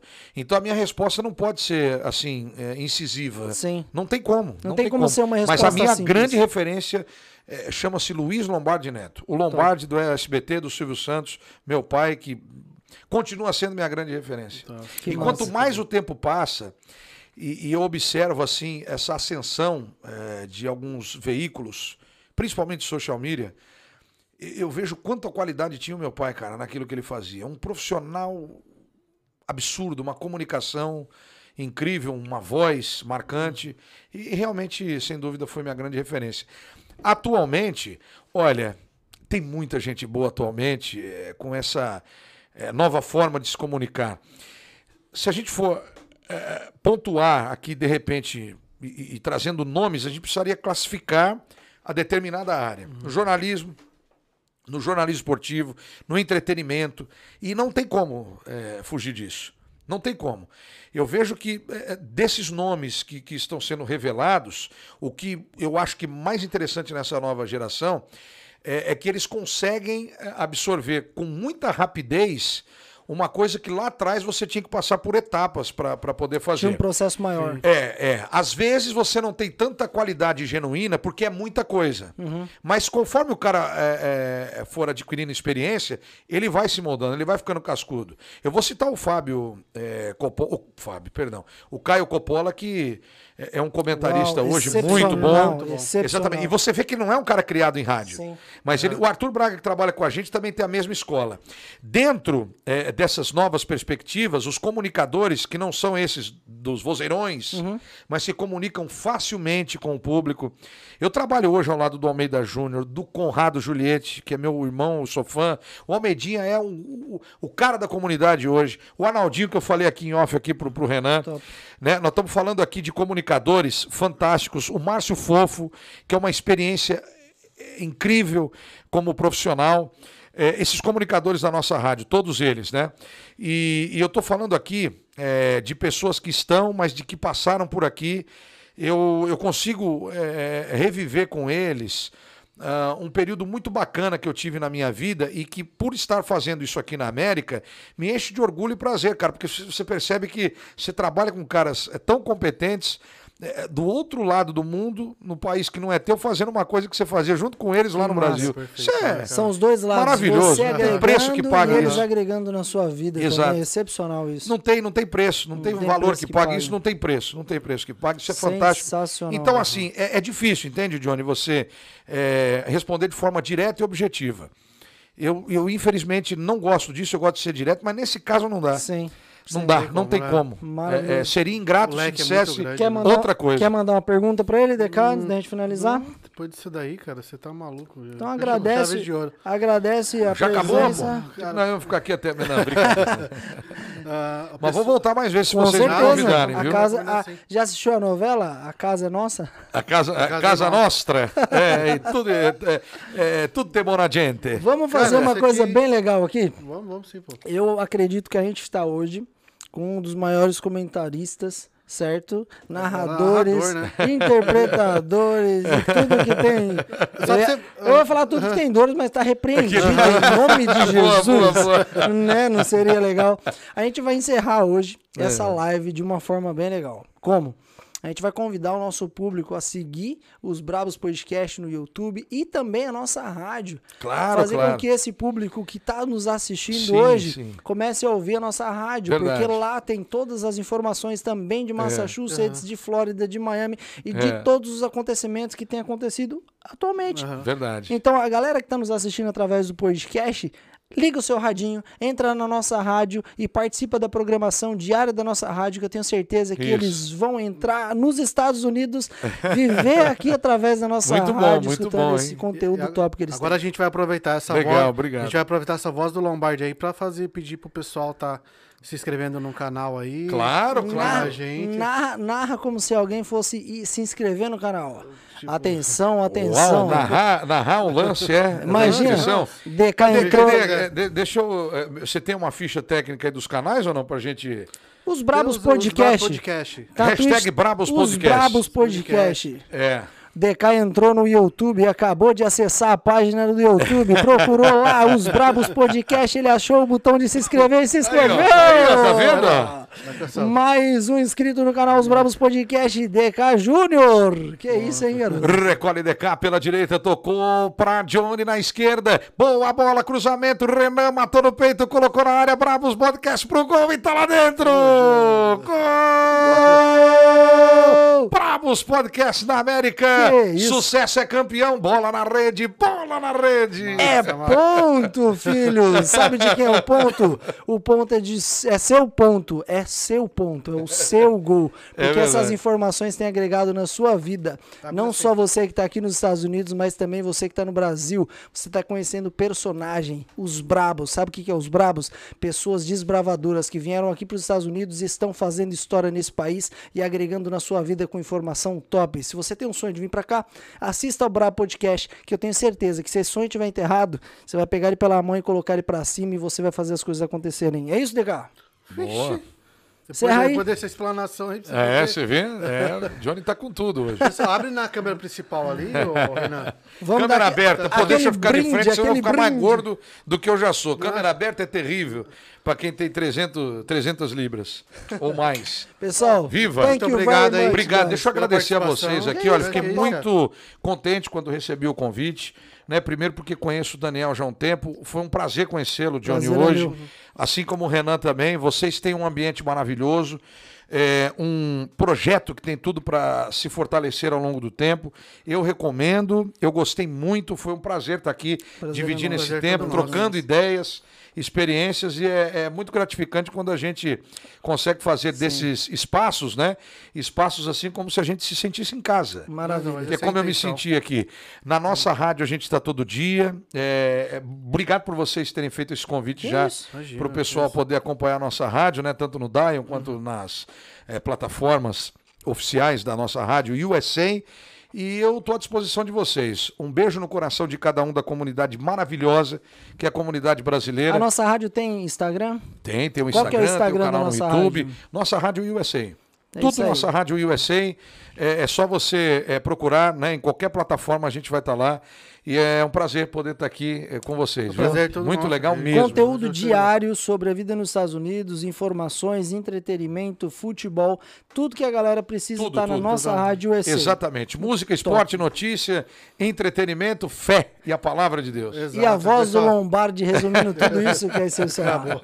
Se enjoar essa parte, você pula, tem outros lá também. Tem a que- Letícia. É, tem a Letícia. A Letícia Vai, vai a estar aqui, né? vai estar a vai Letícia é estar o aqui. sábado junto com a Marina no Top. feed Nossa Rádio. Top. São duas meninas que estão realizando assim um trabalho maravilhoso.